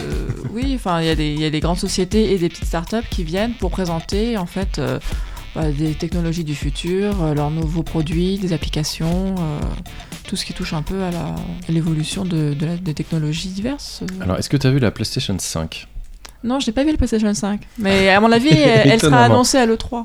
Est-ce que tu as vu que- Certainement. Tout dépend de Microsoft, c'est ça. Et qu'est- qu'est-ce que tu as vu comme euh, expérience intéressante du coup hein, là-bas? Alors, Il y a parce qu'il y avait énormément de réalité virtuelle, de réalité augmentée, de réalité mixte, de réalité tout court. Oui, en fait, il y a beaucoup d'applications dans la vie de tous les jours, par exemple, pour, euh, pour euh, aider à se maquiller, pour aider à, à prendre, je sais pas, des vêtements, des, des, des vêt- enfin, plein de choses de la vie de tous les jours. J'adore comment tu prends ce ton en disant bon il y avait ça et tout ça alors qu'on s'est perdu à cause de ça parce que t'as foncé pour, pour, pour essayer ce truc. Mais je voulais absolument avoir une perruque rose qui t'allait d'ailleurs très bien, je trouve. Oui c'est vrai. On, on partagera des photos sur les réseaux sociaux. Euh, mais en fait, Ah je non, voulais. ça, c'est pas euh, vrai. je voulais mettre en avant en fait un- une petite euh, start-up française qui s'appelle GoTouch VR, euh, qui date donc de 2017, c'est tout récent, et qui était présente sur le stand pour la deuxième fois. Euh, sponsorisée par euh, SATT Nord qui vient de Lille, donc c'est la société d'accélération du transfert de technologie. Et donc j'ai pu tester en fait ce, ce produit qui est un dispositif haptique qu'on met euh, sur le bout des doigts et Ah ouais. qui permet de retranscrire le sens du toucher dans les jeux de VR et de réalité augmentée. Et c'était assez incroyable en fait parce qu'il y a vraiment cette espèce de petite de petit pincement au bout des doigts dès qu'on saisit un objet. Euh, c'était une, sorte de gant c'est ça? Euh, non, ce sont des comme des dés à coudre qu'on qu'on enfile. C'est sans fil, donc on a vraiment une liberté de mouvement euh, très vaste. Et, et donc dès qu'on saisit quelque chose dans le jeu ou dans l'expérience de réalité augmentée, eh bien on sent au bout des doigts ce- cet objet. Alors il n'y a pas de matière, mais il y a un petit pincement. Et euh, moi qui ai toujours un peu le mal de mer par exemple dans la VR, là, euh, ça aide vraiment le cerveau à comprendre. euh, C'était quoi l'expérience que t'as testé Par exemple tu, tu as pris quoi comme objet euh, alors j'ai joué au virtuellement? xylophone, euh, donc, mais pas avec un petit bâton, avec mes doigts. J'ai saisi une sphère volante, Ouais. par exemple. Qui avait une matière avait- définie ou pas? Alors c'était une, je pense qu'elle était en métal. Donc euh, le toucher est toujours le même. hein. Quand on touche, euh, je sais pas, une peluche, euh, y a pas de- du métal ou une personne, c'est toujours le même pincement au bout des doigts. Et la même intensité? Oui. Ouais. Qui est d'ailleurs assez forte, je trouve. Et, euh, et donc, c'était, euh, je trouve ça vraiment bien. Et donc, ça, c'est un grand succès parce qu'ils étaient au CES Las Vegas cette année. Ils ont réussi à lever un million d'euros quand même en levée de fonds. Donc, je pense qu'on va, on va les voir. On va entendre parler que- des dés à ouais, ouais, coudre, ouais. euh, des dés à coudre de la VR. Non, c'était vraiment assez impressionnant. On avait déjà parlé du haptique. hein, Il y a beaucoup de, de recherches et de développement qui se font, qui se font là-dessus. Il y a déjà même des différenciations au niveau des, des perceptions euh, électro-tactiles qui permettent de différencier les surfaces euh, du rêche, du sable, du doux, euh, des, des choses comme ça. Là, tu avais fait de matière, du coup. C'est pas Ouais. tout à fait. ouais, ouais, l'effet de matière existe déjà depuis, depuis plusieurs années, euh, mais, mais, mais pas avec tous les devices. Il existe euh, notamment sur des écrans, euh, sur des écrans de téléphone portable par exemple. Mais là, évidemment, ils essayent de travailler sur la tout maître, à savoir euh, la portabilité.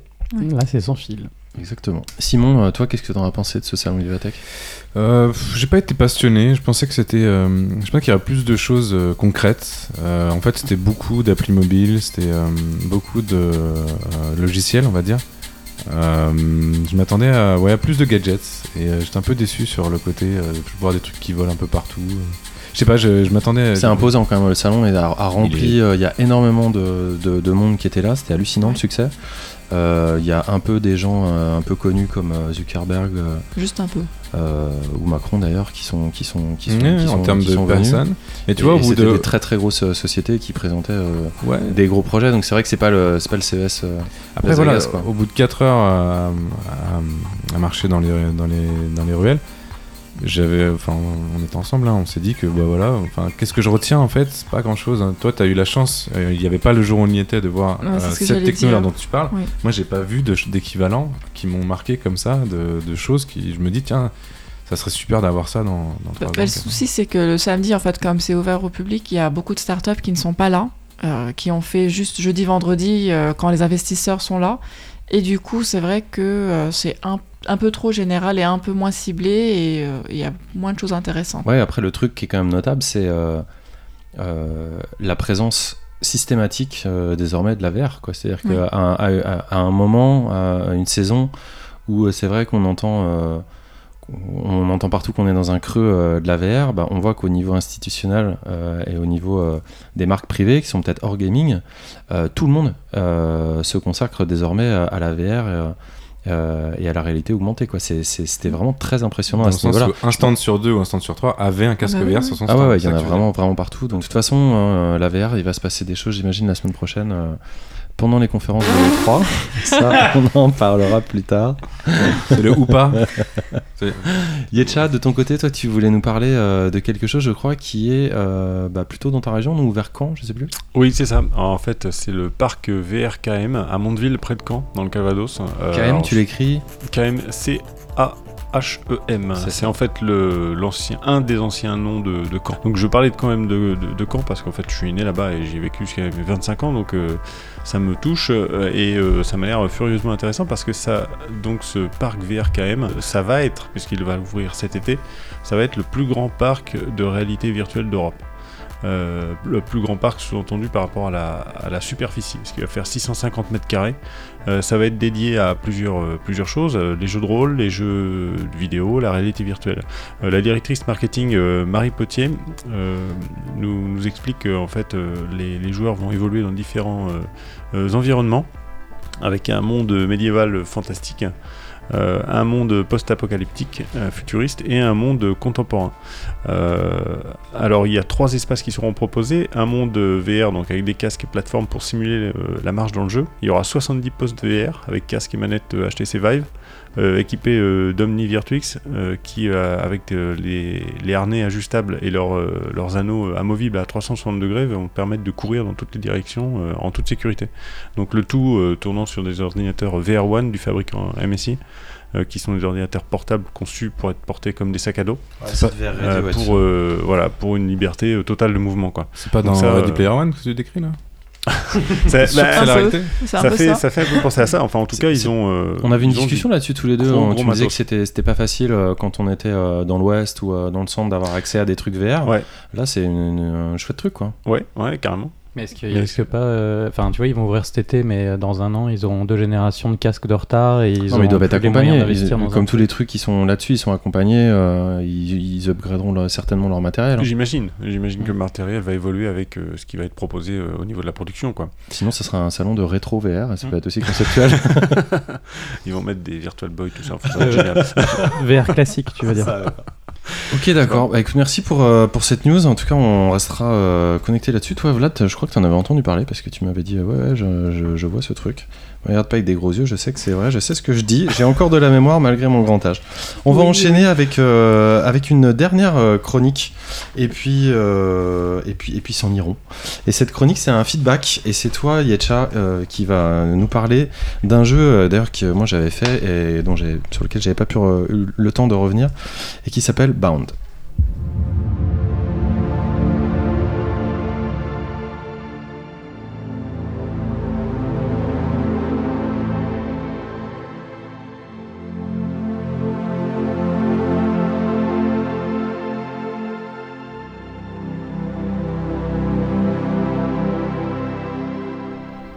Oui, euh, Bound, alors c'est un jeu euh, ancien, hein, puisqu'il est sorti en 2016, exclusivement sur PS4. C'est un jeu vidéo de plateforme euh, développé par Plastic et épaulé par Sony Santa Monica Studio et édité par Sony Interactive Entertainment. Plastic, c'est un studio d'origine polonaise et il a déjà réalisé un jeu sur PS3, enfin un jeu, une vidéo interactive, on va dire. Euh, vous avez peut-être entendu parler de ça, c'était Linger in Shadow. Est-ce que vous y avez joué? C'est, des mecs en fait qui viennent de la démo scène, je crois. Exactement, exactement. C'est tout à fait ça. Ils viennent de la démo scène. Et donc, euh, ce Linger et Shadow, c'était. euh, on pouvait interagir un peu en manipulant la timeline, euh, faire de la rotation de certains objets, etc. Il y avait euh, une lumière qui était assez particulière. Enfin bon, il y avait des images marquantes avec un panda assis, un basset qui volait, un chat sur un toit, enfin bref, des choses vraiment intéressantes. Rien à Euh, voir et une musique fascinante. Rien en à tout voir cas, cette fois-ci, alors. voilà, ici, on, on revient à, à Bound. Euh, c'est une princesse, une princesse danseuse euh, on- on- qu'on incarne et qui progresse dans des niveaux un peu surréalistes avec euh, en 3D, avec des formes géométriques plutôt anguleuses, des formes pointues, très colorées. En pratiquant, sa façon de se déplacer, en fait, c'est elle se déplace avec des mouvements de, de ballet, de danseuse. Euh, c'est un jeu qui est axé sur la narration et la poésie, euh, qui alterne des moments de contemplation pure et d'autres un petit peu plus action, notamment avec des boss de, fin de niveau qui font avancer l'histoire. En fait, le, discours derrière ces, mouvements de ballet, c'est une approche de la famille, du deuil, euh, de la violence et de l'isolement. On voit, en fait, entre chaque niveau, il y a une petite euh, animation avec une pièce qui représente une photo en, en 3D fragmentée et, et toute sombre et qui se révèle au fur et à mesure que l'on se déplace à l'intérieur même de la photo qu'en fait. Et euh, cette photo, une fois découverte, nous révèle un moment de famille, un moment de, de vie de la famille qui est souvent un moment un petit peu de, violence. On voit où, les, adultes, euh, on sent qu'ils sont euh, plutôt énervés. On sent qu'il y a peut-être un enfant qui a, pris une fessée ou quelque chose comme ça. Enfin, des, moments de tension, plutôt des moments de tension. Euh, et en fait, cette nouvelle, cette création du collectif polonais, euh, venue, comme tu le disais, de la Démocène, ont voulu raconter une histoire assez personnelle. et c'est avec une petite séquence sur la plage, parce qu'en fait, quand on débute le jeu, on incarne une jeune femme qui marche sur la plage, qui s'assoit, qui ouvre un livre, et puis en, tournant la page, pof, on rentre dans le premier niveau. À la fin du niveau, après le boss, etc., on revient sur cette jeune femme sur la plage, elle marche encore quelques pas, elle retourne une page du livre, et pof, euh, on recommence un niveau. Et ainsi de suite, au fur et à mesure, elle va se rapprocher d'une maison qui va euh, conclure, je ne vais pas vous donner la, la fin, mais qui va conclure l'histoire, et on va comprendre un petit peu euh, Le le, le but, euh, le propos du jeu. D'ailleurs, quand tu parlais de, de démarches comme, comme le ballet, en fait, pour être un peu plus précis, c'est euh, c'est plutôt euh, inspiré de la GRS, la, demander. la Alors, rythmique et sportive. etc. Ah ouais, GRS parce qu'on voit parfois en effet une sorte de grand ruban qui l'aide justement à se, à, à se battre contre, euh, contre les. euh, contre méchants. les méchants, voilà, mais après elle fait quand même des, des, des entrechats, des choses comme ça qui sont plus proches, moi je trouve, du ballet que, que de la GRS. Mais c'est un peu un mix, je, suis- je suis tout à fait d'accord. Alors il faut savoir que toutes les actions euh, sont disponibles dès le premier niveau. hein. Il y a un stick pour se déplacer, l'autre pour tourner la caméra, une gâchette pour accélérer à la cadence, l'autre pour enchaîner les arabesques. Euh, on peut euh, utiliser des boutons pour euh, esquiver en faisant une roue, des roulades au sol, pour se glisser dans les passages G3, euh, etc. On peut faire sauter en, faisant quasiment un, grand écart, etc. Et si on combine les touches, ça va changer la façon de bouger de la danseuse. Donc parfois, on s'amuse juste appuyer un peu sur tous les boutons pour la faire bouger parce que c'est bah, juste beau en fait euh, de, de la voir euh, bouger comme ça dans cet univers euh, très coloré et géométrique. C'est très sympa. Euh, alors bon, c'est vrai que le, le déroulement est assez euh, dirigiste, hein, c'est un couloir. hein. Il n'y a pas de, du tout de difficulté, donc on va surtout contempler. certains sauts sont un peu aléatoires. mais Quand bon, tu dis il n'y a pas de difficulté, c'est pas synonyme de, de lassitude ou de désintérêt. hein. Alors, en tout cas, pas pour moi. Bah pas pour moi non plus, Ouais. mais je pense que nombreuses personnes, je pense, trouveraient ça euh, très euh, très redondant, avec finalement aucun aucun challenge. Il n'y a pas de challenge, c'est c'est vraiment une c'est une balade. Le, plaisir de jeu est pas, est pas lié au challenge, Non, au le skill, plaisir- ça c'est sûr. Exactement. Mais il est ailleurs. Il n'y a aucun skill. C'est- vraiment, c'est la narration est intéressante parce qu'au travers de ces, ces mouvements de, euh, de, de ballet et de, et de GRS, finalement, on avance euh, par rapport aux propos sur, sur, comme je le disais tout à l'heure, sur la famille, les relations familiales, euh, euh, l'abandon, l'isolement, etc. Et donc, euh, le boss final, final, on le comprend au fur et à mesure, mais quand on l'affronte, on a bien compris qui c'était, qui on affrontait, et ça nous ramène tout de suite à cette scène de la, femme sur la plage euh, qui va vers la maison, qui ensuite, euh, bon voilà, je vais pas en dire plus, mais c'est, moi j'ai trouvé ça vraiment très intéressant, une approche vraiment euh, originale et vraiment très très belle. En fait, Euh, esthétiquement parlant, c'est vraiment super. Alors vous allez mettre 3-4 heures pour, euh, pour faire l'ensemble du jeu.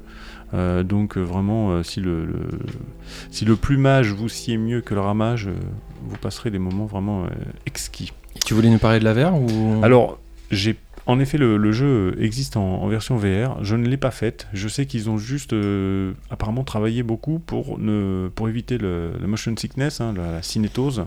Moi, moi, je peux, Euh, moi, donc, je peux t'en euh, parler euh, si tu veux. Ah bah vas-y, parce que pardon. Moi, justement, c'est un jeu que j'avais repéré depuis très longtemps du fait de, son, de sa connotation avec la danse, et qui a d'ailleurs été réalisé avec l'aide de- d'une danseuse qui était mo- motion capturée.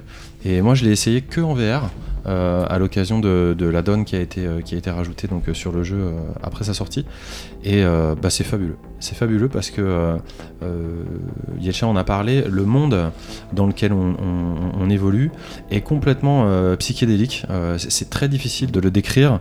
Euh, ça pourrait être un monde à la trône, mais en même temps très organique, avec des choses qui sont complètement brutes, béton, digitales, euh, virtuelles, et qui en même temps évoquent des fonds marins ou des, coraux ou des, des- des choses extrêmement, extrêmement vivantes.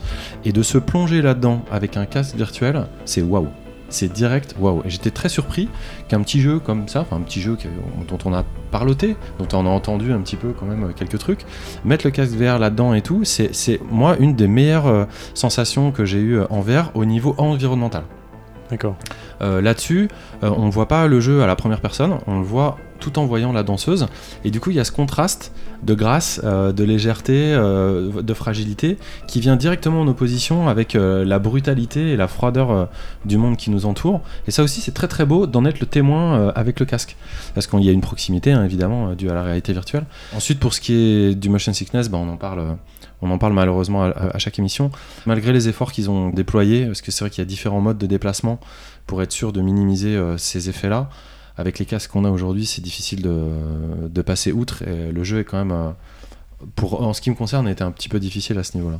D'accord. Mais euh, hyper bien représenté et techniquement euh, bluffant. Quoi.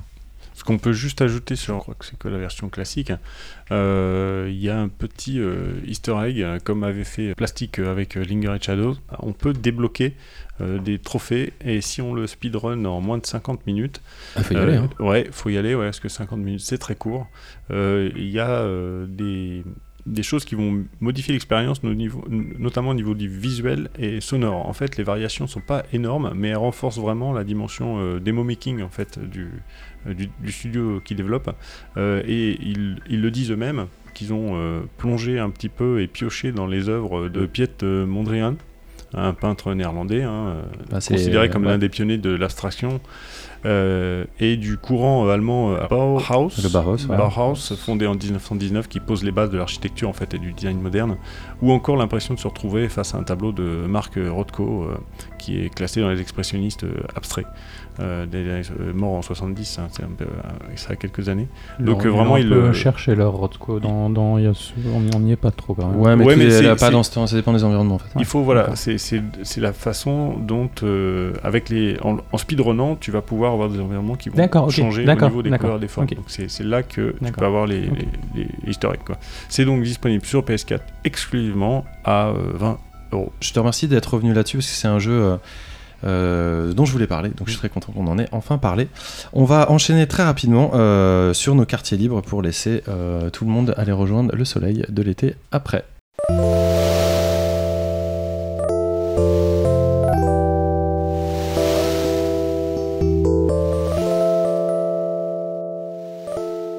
Là on peut pas se plaindre, hein. on a, on, c'est pas comme si on faisait les quartiers libres au mois de février, on a la chaleur, on a le son des grillons, Oui. on a tout ce qu'il faut pour être dans l'ambiance et on C'est- peut bientôt aller, se... non on va bientôt aller se coucher. Non, Non mais un peu arrête de dire qu'on va aller se d'imagination. coucher, on a dit qu'on disait plus ça. Bon, c'est vrai qu'il est midi en même temps, Oui. on va peut-être pas se coucher à midi. Les quartiers libres. Je vais commencer par notre chroniqueur exceptionnel du jour. Merci encore d'avoir été parmi nous, Yetcha. C'est quoi ta reco pour nous ce mois-ci? Eh ben, c'est le dernier album d'MT Solar, Géopoétique, qui est euh, sorti le 3 novembre euh, 2017. Euh, en fait, euh, MC Solar avait sorti son dernier album, enfin, avant celui-ci, bien sûr, euh, chapitre 7 euh, il- en 2007, donc euh, ça faisait quand même 10 ans qu'il n'avait pas sorti d'album. Euh, Il s'est un petit peu retiré, il s'est occupé de, sa famille, a voyagé, etc. Et puis en 2015, en fait, il a été relancé un peu par ses producteurs euh, d'avant pour euh, se remettre un peu au travail et puis euh, réécrire un nouvel album. Ce qu'il a fait avec euh, ses, euh, euh, euh, acolytes habituels, notamment Bambi Cruz. Et en fait, euh, le- les chiffres de l'album ont été euh, vraiment, euh, vraiment impressionnants parce qu'il a été certifié disque d'or euh, le 17 novembre. Donc c'est euh, 50 000 ventes, donc ce qui est vraiment, vraiment pas mal. Et après une semaine d'exploitation, euh, il a écoulé euh, presque 27 000 exemplaires, dont plus de 20 000 en physique. Donc ce qui est une belle, une belle performance. Il y a seul, seul Orelsan a réussi à faire mieux euh, l'année dernière. C'est euh, bah, c'est c'est du bonheur. C'est contemporain, quoi. Ça ah s'écoute ouais. même aujourd'hui. C'est Ah ça ouais, qu'il faut dire. euh, N'ayez pas le préjugé que MC Solar, c'est les années 90. Ah non, non, pas- pas foncez-y. tout. Super cool, merci.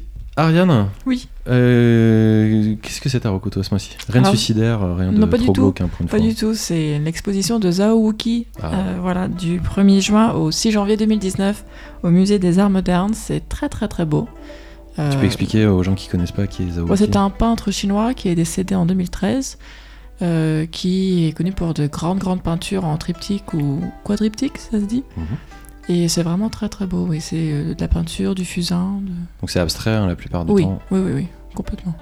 Et c'est des grandes euh, bah, tâches, hein, mais ça exprime, euh, bah, ça exprime euh, ce qu'il ressent. Il a été influencé par Monet. Il a, et on voit vraiment de, de- de très belles œuvres. C'est indescriptible. C'est vraiment des mélanges de couleurs magnifiques. Un fait d'artifice de couleurs.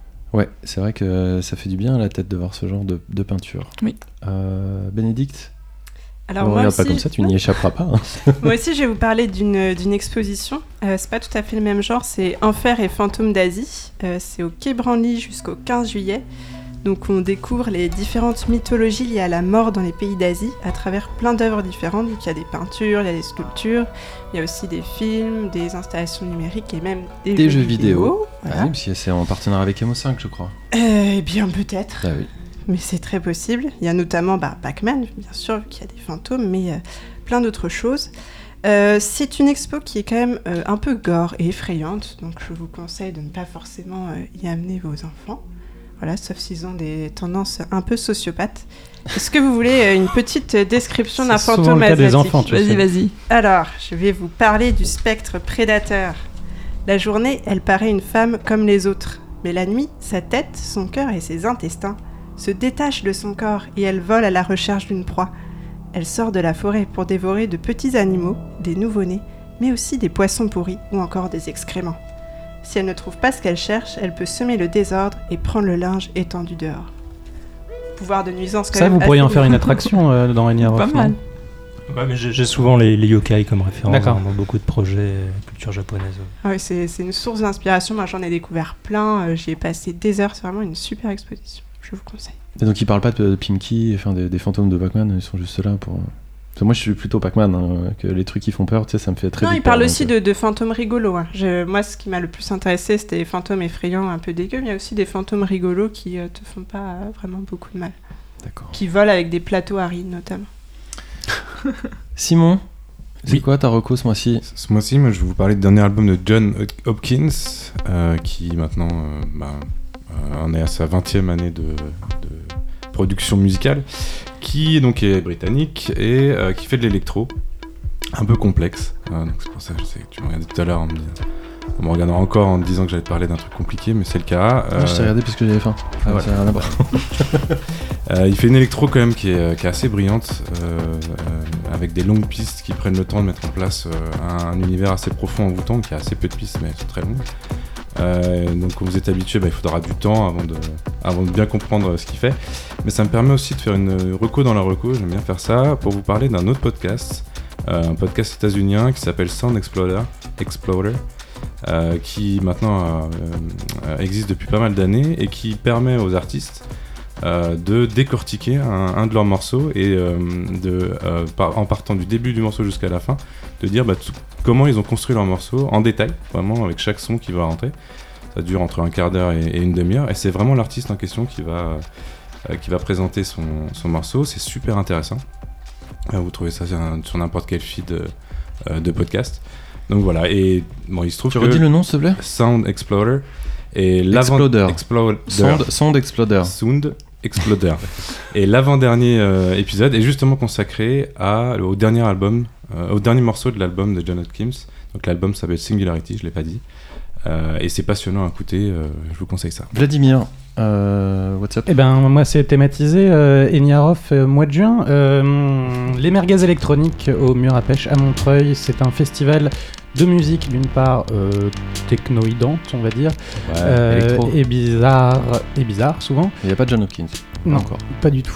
Euh, et de- d'installation foutraque et rigolote. Euh, c'est au Mur à Pêche qui est un endroit rare, magique et très beau, euh, donc euh, en banlieue parisienne, et chargé d'histoire. C'est en plein air, ce sont les samedis et dimanches 15 et 16 juin.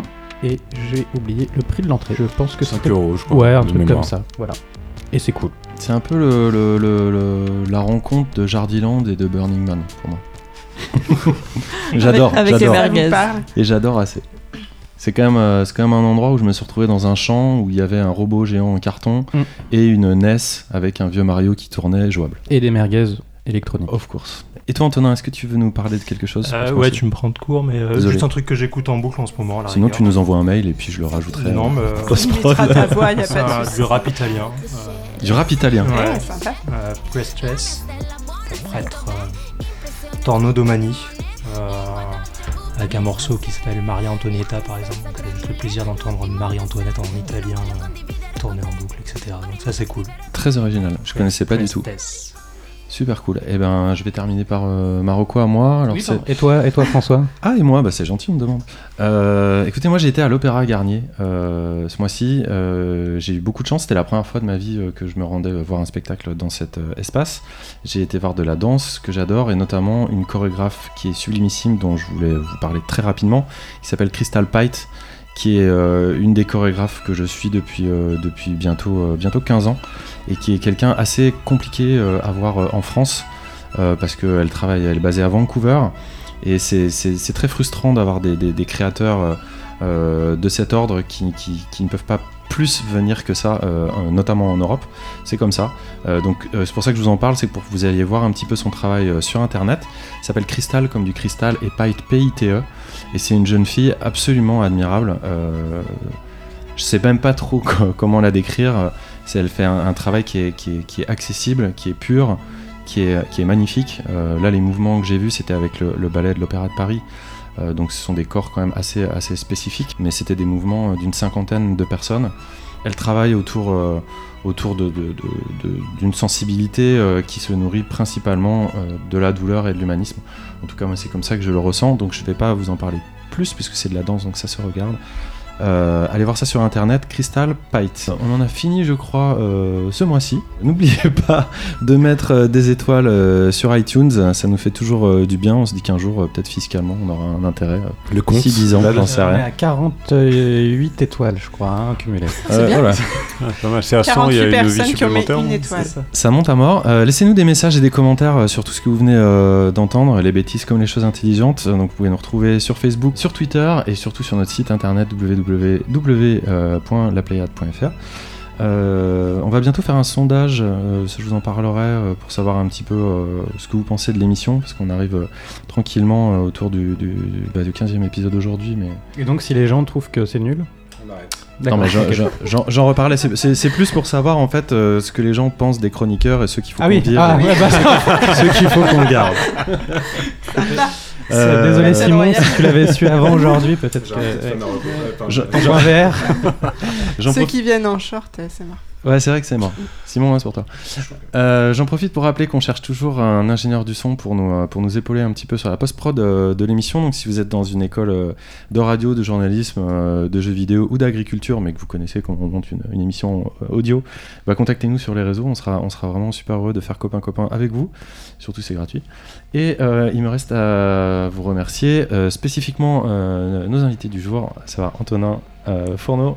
Merci pour l'invitation. Non, mais c'était super cool. Yetcha, merci beaucoup d'être euh, d'être venu. Bon retour. euh, et puis embrasse tes compadres de 80s, euh, le podcast. J'y manquerai pas. Merci beaucoup à vous. Merci à toi, Ariane, Bénédicte, euh, Monsieur Simon, Monsieur Vladimir et moi-même. Je m'auto Merci à toi, Je m'auto- surtout. Merci à toi François. Et on rappelle donc Malakoniarov du 21 au 24 juin à Malakoff. Ouais.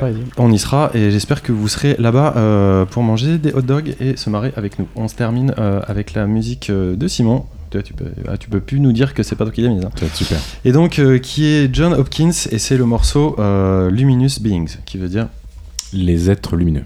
voilà. Au mois prochain, au revoir tout le monde, bisous bisous. Ciao. ciao. ciao. Salut. Ciao.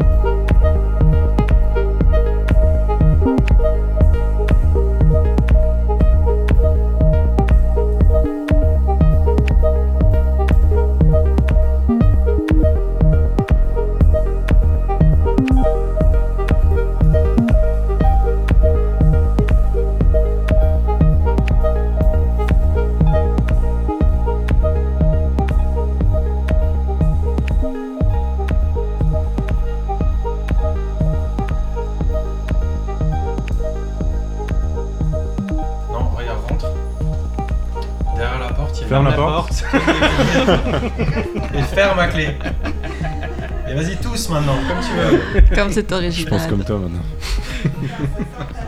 Tu veux boire un verre? Ah, Là, on t'a entendu tout le temps. Tu veux un verre d'eau Ouais, je vais faire ça. De l'eau